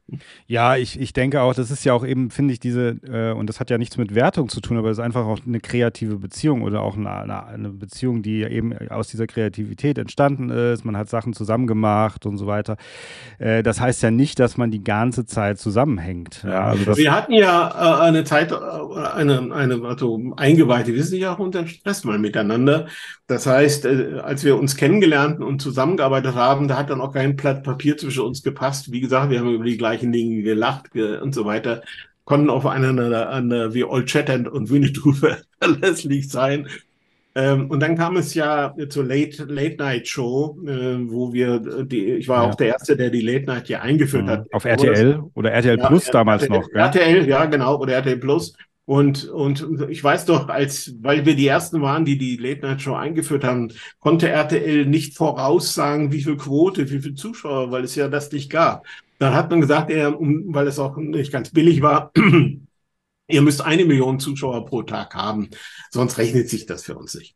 Die haben wir geschafft. Wir haben 1,4, 1,6 Millionen gehabt. Also es war easy going da in München produziert. Ganz herrlich. Und so herrlich, dass dann RTL im zweiten Jahr gesagt hat, den Brüdern geht's zu gut da unten. Jetzt erhöhen wir mal die Schlagzeit zwei Millionen. Und die haben wir nicht mehr geschafft. Es blieb bei 1,41. Was, was vorher klasse war, war jetzt zu wenig. Und was tun? Und jetzt kamen die guten Ratschläge. Ja, ihr müsst anders werden. Und dann hat auf einmal RTL gesagt, wir wissen, wie ihr mehr Quote haben könnt. Wir haben am Nachmittag eine erfolgreiche Talkshow mit Hans Weiser und der hat dort die hart recherchierten Themen, Vergewaltigung in der Ehe, damals Kosovo-Krieg und ihr sollt das jetzt am Abend auch machen. Vergesst euer Unterhaltungskram, ihr macht hart recherchierte Themen. Ich war erschrocken. Thomas auch sagt, nein, ihr habt den Thomas da als Moderator, der sollte sowas nicht moderieren, Vergewaltigung in der Ehe, Kosovo-Krieg, dafür gibt's Journalisten. Ja, aber das, das kommt an und der Thomas kann das da habe ich auch die, die Frage, das ist nicht die Frage, ob Thomas nicht gebildet ist, das nicht zu machen. Er ist ein sozialer Mensch, hat eine soziale Haltung, aber er sollte es im Fernsehen nicht tun. Und plötzlich hat dann Thomas Gefallen dran gefunden, weil er sich geschmeichelt fühlte. Da sagt, ach Mensch, wenn man mir das zutraut, ja, dann mache ich es. Also Thomas, bitte nicht, bitte nicht. Ähm, daran ist dann unsere Freundschaft sogar äh, gescheitert, weil ich gesagt habe, ich macht das nicht. Das heißt, ich bin gerne noch Produzent hinter den Kulissen, halte mich aber aus der operativen Sache raus. Ich will da nicht recherchieren, wer in der Ehe vergewaltigt wurde. Ich will die Gäste nicht casten, äh, äh Kriegsversehrte oder was auch immer. Das ist nicht meine Welt. Alles wichtig, das hat ja damit nichts zu tun, aber ich möchte es nicht machen. Na gut, dann äh, ähm, bin ich äh, sozusagen, haben wir uns tatsächlich ein bisschen auch gezofft, nicht öffentlich, sondern hinter den Kulissen, was wir nicht für möglich gehalten haben. Und dann ähm, hat RTL die Meiser-Redaktion auf die Position gesetzt, die das dann durchgeführt haben, aber mit dem voraussehbaren Ergebnis, sie haben die Quote nicht verdoppelt, sondern halbiert. Nur noch 500.000, 600.000, das wollte keiner sehen. Und dann hat Thomas die, die Reißleine gezogen und hat den damaligen Bildchef, Hans-Hermann Tietje, der die, äh, der die Bild mit Seite drei Mädels befeuert hat aus Italien, die Großbusigen. Die hat er dann zur Late Night eingeladen. Das war sozusagen Theresa Orlowski neben, neben Miss, Miss Busenwunder sozusagen. Die Quoten stiegen wieder, aber, aber die Late Night war nichts mehr. Es stimmte einfach nichts mehr. Äh, und er hat sie ja dann auch aufgegeben. Und parallel habe ich dann gleichzeitig mit Koschwitz die Late Night produziert. da war also alles drunter und drüber. Es war eine blöde Zeit, aber wie ich das so sage, äh, aus der Politik übernehmen. Thomas und ich hatten dann irgendwann unseren Waldspaziergang äh, und haben das auch wieder geklärt und haben das als äh, abgehakt. Und wir haben dann ja eine Reunion gehabt mit 50 Jahren Rock zwei große Hallenshows für das ZDF, die auch sehr erfolgreich waren. Äh, und seitdem sind wir auch wieder befreundet. Ja, natürlich, sowas kann passieren, äh, wenn man auch so lange vielleicht auch Zeit miteinander verbringt, äh, sage ich mal. Ähm, ja, wir waren damals voneinander enttäuscht. Er ja. empfand mich als nicht loyal, der Sache nicht mitfolgen, sondern aussteigen zu wollen. Ne? Und ich fand, äh, dass, da meinem Rat nicht folgte. Ne? Also da waren wir von, waren voneinander enttäuscht damals. Beide voneinander, was blöd war, was wir uns hätten gar nicht gar nicht ausmalen wollen, denn ich hatte ja auch seine Spielfilme Zärtlich Chaoten inszeniert als Regisseur und ähnliches. Hier sieht man es. Genau, also für die Leute, die uns nur zuhören können, äh, hinter Herrn Dressler hängt ein Plakat von Zärtliche Chaoten Teil 2, auch ein Film meiner Jugend tatsächlich und den haben sie inszeniert. Ja. ja, genau. Aber wie gesagt, alles Schwamm drüber, das ist eben auch die bunte Medienwelt, wo dann eben auch Privates in, in Berufliches ineinander fließt, muss auch sein, wenn man mit Leidenschaft arbeitet. Ne? Und, und so haben wir es dann später auch gesehen und auch abgehakt und sagt, das war eine wilde Zeit. Aber hatten Sie sozusagen dann, als Sie vom ZDF zu RTL gewechselt haben, hatten Sie eigentlich schon die Erwartung, dass das noch eine Steigerung wird? Und ist es denn dann für Sie erstmal am Anfang gefühlt eine Steigerung auch gewesen? Also auch dazu wieder, ich war nie ein Stratege, ich muss es wiederholen, es war nicht kein, es folgte keine Strategie. Okay sondern der Thomas hatte das Angebot in erster Linie äh, äh, äh, zu, zu RTL zu kommen. Und der Thomas hatte aber dann damals auch allen gesagt, wenn ich irgendwo hingehe, dann will ich den Dressel auf dem Rücksitz. Oh, sonst komme ich nicht. Also, es, so hat er dann RTL notgedrungen den Dressler mit einkaufen müssen, weil Thomas sonst dem nicht gefolgt war. Denn mit dem Einkauf von Dressler und Gottschalk war die Bedingung verbunden, exklusiv für RTL zu arbeiten. Also Wetten das aufzugeben. Thomas als Moderator und ich als Produzent. Das war die Konsequenz. Und, und da wir das nicht so ohne weiteres machen wollten, äh, weil wir auch nicht so, sozusagen so mal eben ins Niemandsland RTL auf der sicheren Wetten das Bank sitzend äh, folgen wollten, hat man uns einfach mit Geld geködert. Ich muss das sagen, das war die goldene Zeit des Fernsehens. Thomas hat man ein, ein Handgeld von drei Millionen Mark damals angeboten und mir eine halbe Million Mark. Also wer damals weiß, was man am ZDF verdient hat, dann war das schon eine Nummer. Dafür mussten wir nichts tun. Einfach nur kommen. Und dann wurde das Geld überwiesen. Auch ich habe dann eine halbe Million auf dem Konto gehabt, musste nichts dafür tun. Einfach kommen. Und das war meine Strategie, die ich mir hätte nicht ausdenken können. ja, ja, klar. Kann ich nachvollziehen. Ja, okay. Hm.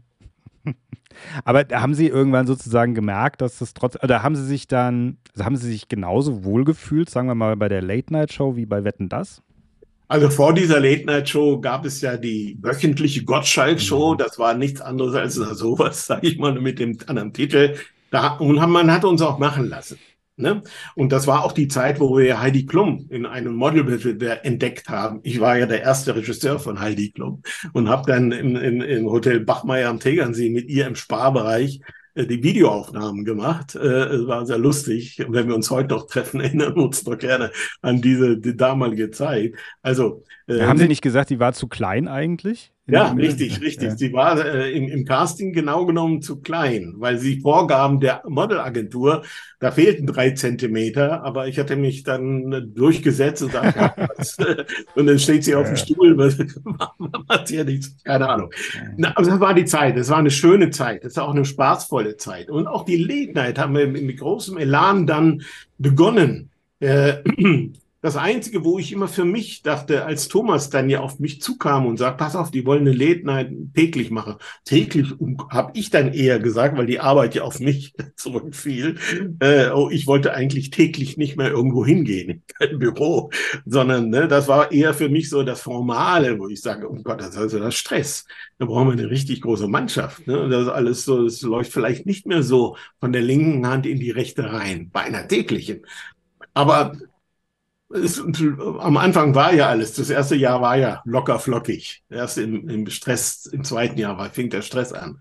Also insofern war das für mich äh, auch ein großes Vergnügen. Ich habe das nicht an die Karriere gedacht oder nicht, was das alles werden sollte.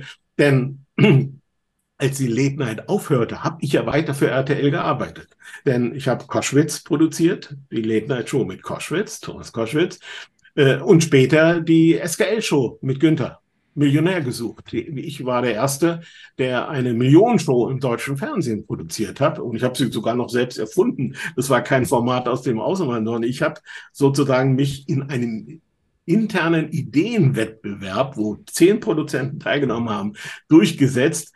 Meine Idee, und das war die SKL-Show, die Samstagabendshow, ähm, die immerhin sechs Jahre lief. Und das war auch der Grund, dass ich nicht zurück zu Wetten das gegangen bin, als Thomas wieder nach Wolfgang Lippert, der das ja zwei Jahre gemacht hat, ist Thomas zu Wetten das, aber ich konnte nicht folgen, weil ich eben mit Günther parallel bei RTL die SKL-Show gemacht habe. Das heißt, der Wechsel für mich äh, mit allem Stress, der dann kurzfristig verbunden war, hatte, hatte sich weiterhin langfristig ausgezahlt. Ähm, ich war eben nicht nur der Erste, der die Late Night eingeführt hat, ich war der Erste, der die Millionenshow eingeführt hat. Das war also letztendlich im Nachhinein in meiner Biografie alles Highlights. Gab es denn in dieser Zeit oder generell so in dieser Fernsehgeschichte, gab es denn auch Formate, die Sie nicht produziert haben, wo Sie so gedacht haben, auch das hätte ich auch gern gemacht? Es gab Formate, die ich nicht produzieren wollte. Das alles mit dem Oberbegriff äh, äh, äh Real-Life-Formate, ne? Oder oder oder sozusagen. Ich wollte kein Dschungelcamp und keine, keine, keine anderen Dinge oder Big Brother. Mit diesen Formaten konnte ich nichts anfangen. Ich konnte, konnte sozusagen mit, mit dieser, äh, bis heute kann ich nichts mit den Formaten anfangen, die ja erfolgreich sind, weltweit, ich weiß. Und ich, ich war kurzfristig auch immer angebunden an, an, an Konzernen wie die UFA, Bertelsmann äh, oder, oder Studio Hamburg, und die wollten natürlich, äh, dass ich das produziere, weil sie äh, so, und da habe ich immer gesagt, nein, ich, ich könnte es wahrscheinlich gar nicht. Das ist schlechtes Fernsehen für mich. Äh, und ich müsste mit dauernd sagen, ist das jetzt schlecht genug? Muss ich noch eine Lampe wegnehmen? Ist das dann schlecht genug? Also für mich war das ein Inbegriff auch von, von, von Fernsehen, mit denen ich nicht zu tun haben wollte. Das ist bis heute geblieben. Aber, so. aber, aber, aber, gab es auch dann im Gegenteil sozusagen Formate? Also Formate, na gut, also ich bin ja nicht nur ein begeisterter Produzent gewesen, sondern auch begeisterter Fernsehzuschauer. Äh, das heißt, ich habe ja auch Rudi Carell produziert, die Urlaubsshow und andere und Peter Illmann, die Rockshows. Ich habe ja weiter und neben Filme dann auch noch große Events gemacht. Ähm, aus der, aus der parallelen, parallelen ähm, Show hätte ich gerne mit Joko Klaas zusammengearbeitet. Mit allem, was die gemacht hatten. Die, die auch, äh, du stiehlst mir die Show. Da habe ich gesagt, boah, super Idee, super Redaktion, tolle Einfälle im Hintergrund. Da wärst du gerne dabei. okay, gut. Das ist so ein bisschen das Einzige, wo Sie heute sagen, das hat so die Daseinsberechtigung. Du stiehlst mir die Show. Wer stiehlt mir die Show? Ja, ja, von der okay. Idee, von der Machart, von, von der Abwechslung, von, von, auch von der Durchführung, da ich sage, oh, da, da wäre ich gern dabei gewesen. Jetzt muss ich nochmal ganz zu guter Letzt, weil ich eben schon das Poster angesprochen habe, eben auch also Film und äh, Fernsehen äh, als Macher, als Regisseur, dann tatsächlich auch für statische Dinge sozusagen. Ähm, also auch viele, auch Serien, gell? Ganz viele Serien, die Ja, Serien. Ich habe Schloss am Wörthersee. Ich habe nichts ausgelassen, sage ich ja. Ja, ein Schloss am Wörthersee. Also wie Roy genau. Black, Roy Black, 13 verliehen, also Serien in der ARD, Fernsehfilme. Ist das auch so auf Sie zugekommen, sozusagen? Ja, das waren dann Angebote. Hätten Sie nicht Lust?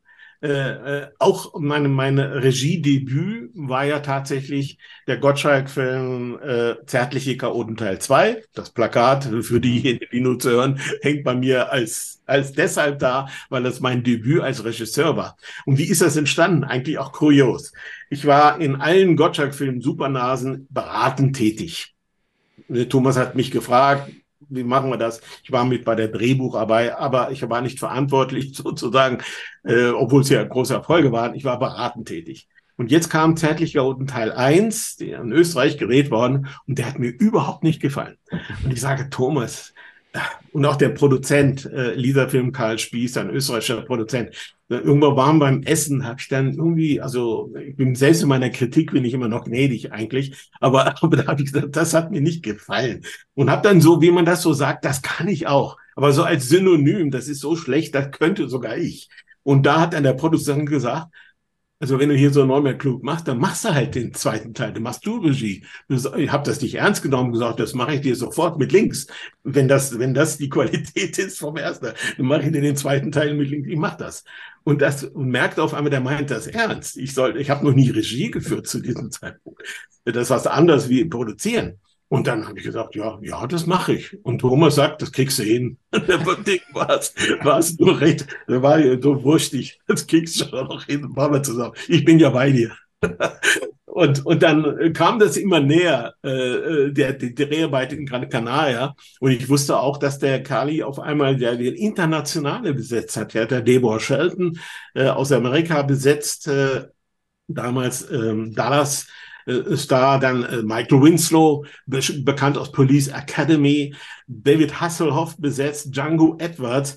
Und damit war klar, wir mussten diesen Film auf Englisch und in Deutsch drehen. Das heißt, jeder musste in seiner Muttersprache die Dialoge führen. Also es war ganz wichtig. Aber, aber das Drehbuch war noch gar nicht zu dem Zeitpunkt fertig, als wir mit dem Dreh begonnen haben. Der Thomas und ich haben am Drehbuch in der Nacht noch gearbeitet, morgens die Zettel verteilt und kurz in Englisch übersetzt, hat aber funktioniert. Und, und es war äh, am Ende ja auch ein sehr erfolgreicher Film. In dem Jahr, wo rauskam, 88, gehört er zu den Top Ten, in dem, was die, was die äh, Besucherzahlen anging, fast drei Millionen. Also, da habe ich auch gemerkt, hoppla, dann das kann ich auch, aber nicht so als Stolz und auch nicht als Selbst, sondern so ich sage, man muss es sich nur zutrauen, so ungefähr.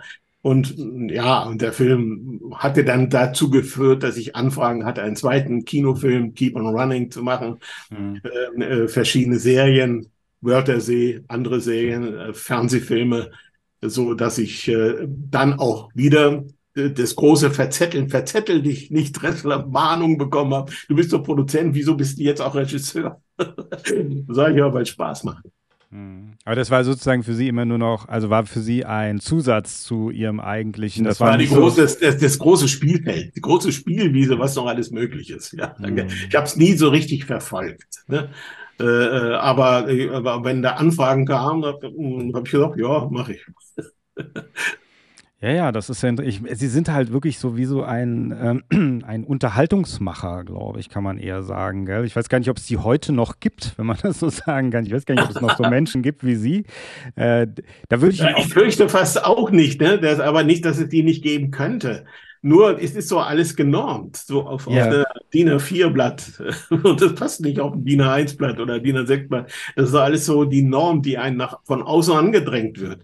So, ne? Und so Schuster bleibt bei deinen Leisten. Eines der schlimmsten Sprüche, die ich für mich habe äh, äh, gelten lassen. Ja, ja, und in dem Sinne würde ich Ihnen auch ganz gerne mal auch rein persönlich dafür danken, weil letzten Endes haben Sie ja das, haben Sie auch meine Jugend entscheidend mitgeprägt mit diesen ganzen Formaten, die Sie äh, mitproduziert oder hauptsächlich produziert haben und auf, auf ins Leben gerufen haben, sozusagen. Ähm, und äh, das ist ja etwas, wo wir heute ja so nostalgisch draufschauen, weil es uns heute ja eben dann auch ein bisschen fehlt. Ja? Das heißt, die Leichtigkeit ja fehlt, ne, die wir in hatten und die ich mir ja versuche zu halten. Also natürlich werden von außen wird auch mal versucht, einem die Leichtigkeit zu nehmen. Der Günther hat mal den Begriff äh, genannt, die Schafsnasen werden immer größer oder, oder Gewaltiger, die einen drumherum kommen, ne? also gegen den Strom schwimmen, war noch nie so einfach. Ähm, und diese Leichtigkeit des Seins, dass das alles nicht so auf dem hohen Tablett ist, das war immer auch mein Denken. Deshalb war es auch nicht so schlimm, wenn mal was nicht funktioniert hat, weil man sagt auch wegwischen, das nächste funktioniert wieder, äh, weil es eben nicht so hoch gehangen wird. Und diese Leichtigkeit, die ist wegen Quotendruck oder was auch immer, was für einen Druck die Leute auch teilweise empfinden, auch, dass sie, dass sie gefeuert werden, dass jemand einen Finger auf sie zeigt, weil man nicht der Schuldige sein will. Diese Leichtigkeit, die ist flöten gegangen. Schade. Hm. Ja gut, vielleicht kommt es ja irgendwann wieder. Ja, garantiert, wenn alles so in Wellenbewegung läuft, wie wir ja man, wissen. Man hat ja auch dann eben das Internet, muss man ja auch nochmal sagen. Ja, da ja ist nämlich die Leichtigkeit schon da. Also ja. auch wird oft auf Influencer geschimpft, und ich meine jetzt auch nicht die neuen Make-up-Tipps, aber da, da gibt es schon ein Füllhorn auch. Das ist das Tolle, dass heute keiner mehr eingeladen werden muss zu einem Casting. Kann äh, heute auch keiner mehr sagen, ich bringe dich groß raus, sondern der kann selbst senden. Heute kann jeder senden, jeder kann vor die Kamera. Großartig. Und, und, und wenn man sich da mal die Mühe macht, nicht nur nach, nach, nach äh, irgendwelchen Ausschnitten sucht, sondern auch ja. nach neuen Gesichtern, der wird fündig. Es gibt tolle Leute, die sich im Internet präsentieren. Hm, das stimmt. Das ist so eine Art wie offenes Casting, äh, so ein ja. bisschen, weil man auch immer sagt, ja, das war früher war das einfach noch, war das einfacher und so, aber eigentlich ja auch nicht. Also ich glaube, wahrscheinlich in 30 Jahren sagen die Leute auch, ja, früher als das Internet noch so ganz neu war, war es einfacher. Ja, also glaube ich manchmal. Ich glaube, es immer, früher war es immer einfacher, glaube ich. Äh, Hauptsache, es macht Spaß zu jeder Zeit. Ja, genau. Also jetzt weise ich nochmal zum Schluss darauf hin, Sie haben am 24.11., wenn das stimmt, die Roadshow, ja? Ja, richtig. Äh, also die Tatsache, dass ich nun 50 Jahre schon auf dem Buckel habe, mhm. da läppert sich was zusammen, was ich gemacht habe. Äh, wie gesagt, ich habe ja auch äh, Dinge gemacht, inszeniert, die gar nichts mit Fernsehen zu tun hatten, für Porsche oder für Audi, wenn man hier irgendwelche Wagenpräsentationen in neuen Porsche einführt. Also auch Events, große Events. Auch immer unter dem Spaßgedanken. Und ich habe von Anfang an, von Telespiele und noch früher, äh, immer alles gesammelt und mit aufgezeichnet und Generalproben, auch hinter den Kulissen die Kameras laufen lassen. Und ich habe sozusagen alles archiviert und habe alles digitalisiert, in kleine Häppchen gepasst. Ja. Und jetzt trete ich damit auf in einer eigenen Roadshow, die habe ich genannt mit Wetten, das fing alles an, hinter den Kulissen des Showbusiness äh, und, und, und erzähle Anekdoten, von denen ich hier heute ja nur einen Teil erzählen konnte. Da gibt es doch jede Menge, auch mit David Hasselhoff und anderen. Äh, so, und, und, und dann zeige ich dazu Videobeweise. Das heißt, ich erzähle sozusagen vom Pferd oder vom Fernsehen und zeige dann Videoausschnitte und die Leute lachen und finden das vergnüglich. Und die Show dauert dann anderthalb Stunden. Und ich gehe sporadisch da. Jetzt äh, trete ich in kleinen Theatern, in, in Stadtteilen auf und, und, und zeige sozusagen äh, Neues aus meinem Giftschrank. Ja, das ist ja toll, das ist toll. Das ist äh, jetzt das am 24.11. ist in Gotha. Gell? Der Stadtteil in Gotha ist die nächste, ja. äh, richtig. Und dann äh, geht es so weiter. Also wer sich interessiert, wo ich da unterwegs bin, entweder bei mir in Facebook poste ich das oder auf YouTube. Ja. Wir ja, wir verlinken das auch alles, wenn man sie da auch eben live erleben möchte. Jetzt sagten Sie gerade, das muss ich jetzt nochmal nachhaken, Sie sagten eben gerade, und David Hasselhoff. Ist David äh, Hasselhoff, mit dem haben Sie gedreht bei Zärtliche Chaoten 2. War das eher positiv oder negativ, die Erfahrung? Positiv, also ein super Typ. Okay. Nein, nein. Also, als wir den, den ersten Drehtag hatten, da war in David Hasselhoff gar nicht besetzt. Da gab es war noch gar nicht, gar nicht auf der Stabliste, auf der Darstellerliste.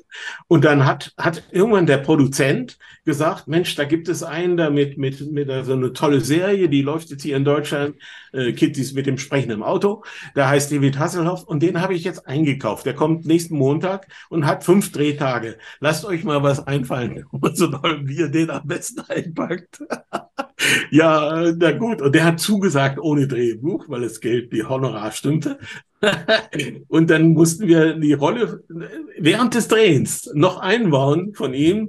Hat uns auch geschafft, so als vermeintlicher Lover von Deborah Shelton und dann irgendwie auf dem Wasser rumtreiben. Ja, und er hat das, ihm, haben wir auch das, er wusste es ja selber, dass die Dreharbeiten schon laufen für den Film, für den er verpflichtet wurde. Und er war ja nicht der Ersatz für irgendjemand, das war ja on top. So, und, und dann hat er tatsächlich den Spaß einfach mitgemacht. Er hat dann geduldig den Text von uns bekommen. Darf ich in, den, in meine Sprache ein bisschen ummauseln? Das kann ich so nicht sprechen. Ja, mach, was du willst. Du weißt ja, wo, wir hin, wo es hinausläuft. Und dann war es ein super, super äh, Drehen mit ihm. Äh, und daraus hat sich dann auch so eine Art Freundschaft, wenn man das so hoch entwickelt, weil er dann in verschiedenen Shows natürlich aufgetreten als Sänger und dann legt man sich in den Arm. Also das war immer ein gern gesehener Gast. Aber eben, äh, dass die Rolle gar nicht vorgesehen war und dass er da äh, das trotzdem mitgemacht hat, das, das war dann sozusagen der hinter den Kulissen. Ja, ja, da würde ich fast sagen, da schließt sich der Kreis eben auch, weil Sie ja auch letzten Endes als Musiker angefangen haben, dann sind Sie da reingeraten. Vielleicht hat man damals, als das Fernsehen entstanden ist, auch gedacht, Sie sind ja eigentlich gar nicht dafür vorgesehen, aber trotzdem waren Sie genau am richtigen Platz ja, zur genau. richtigen Zeit und haben das definitiv mitgestaltet, ja. Ähm, und ja, wie gesagt, das ist am Ende dabei herausgekommen, eine, eine Film-, eine Fernsehhistorische Sache, auf die wir heute äh, alle zurückblicken. Und ich hoffe, dass man sie, und ich denke, das tut man ja auch schon, aber noch mehr adelt, sage ich mal, für das, was sie. aber wie gesagt, ich vermisse die gemacht haben. Nicht. Nein, nein, alles auch solche solche Dinge wie jetzt mit Ihnen machen mir ja großen Spaß und das, das, das hat auch seine Verbreitung. Auch den Dressler gibt's auch noch, alles gut. ja, nee, ich freue mich auch. Ich fand das ganz, ganz toll, dass Sie auch so schnell zugesagt haben, Interesse hatten und so und dann auch sagen und auch irgendwie so da, da so, so freudig darüber erzählen. Das finde ich ganz schön, dass Sie nicht so sagen, ich will eigentlich nicht mehr drüber reden, und, sondern dass Sie da so noch voll dabei sind. Das ist ganz, ganz toll. Also, Herr Dressler, bleiben Sie noch kurz dran, aber ganz ja. offiziell vielen, vielen Dank für die schönen Geschichten. Alles klar. Und alles Gute für Ihre Roadshow und dann ja, vielleicht bis zum nächsten Mal. Und wir sind gespannt natürlich auf die neue Wetten das Sendung, die jetzt kommt. Unbedingt. Prima. Alles klar. Machen es gut.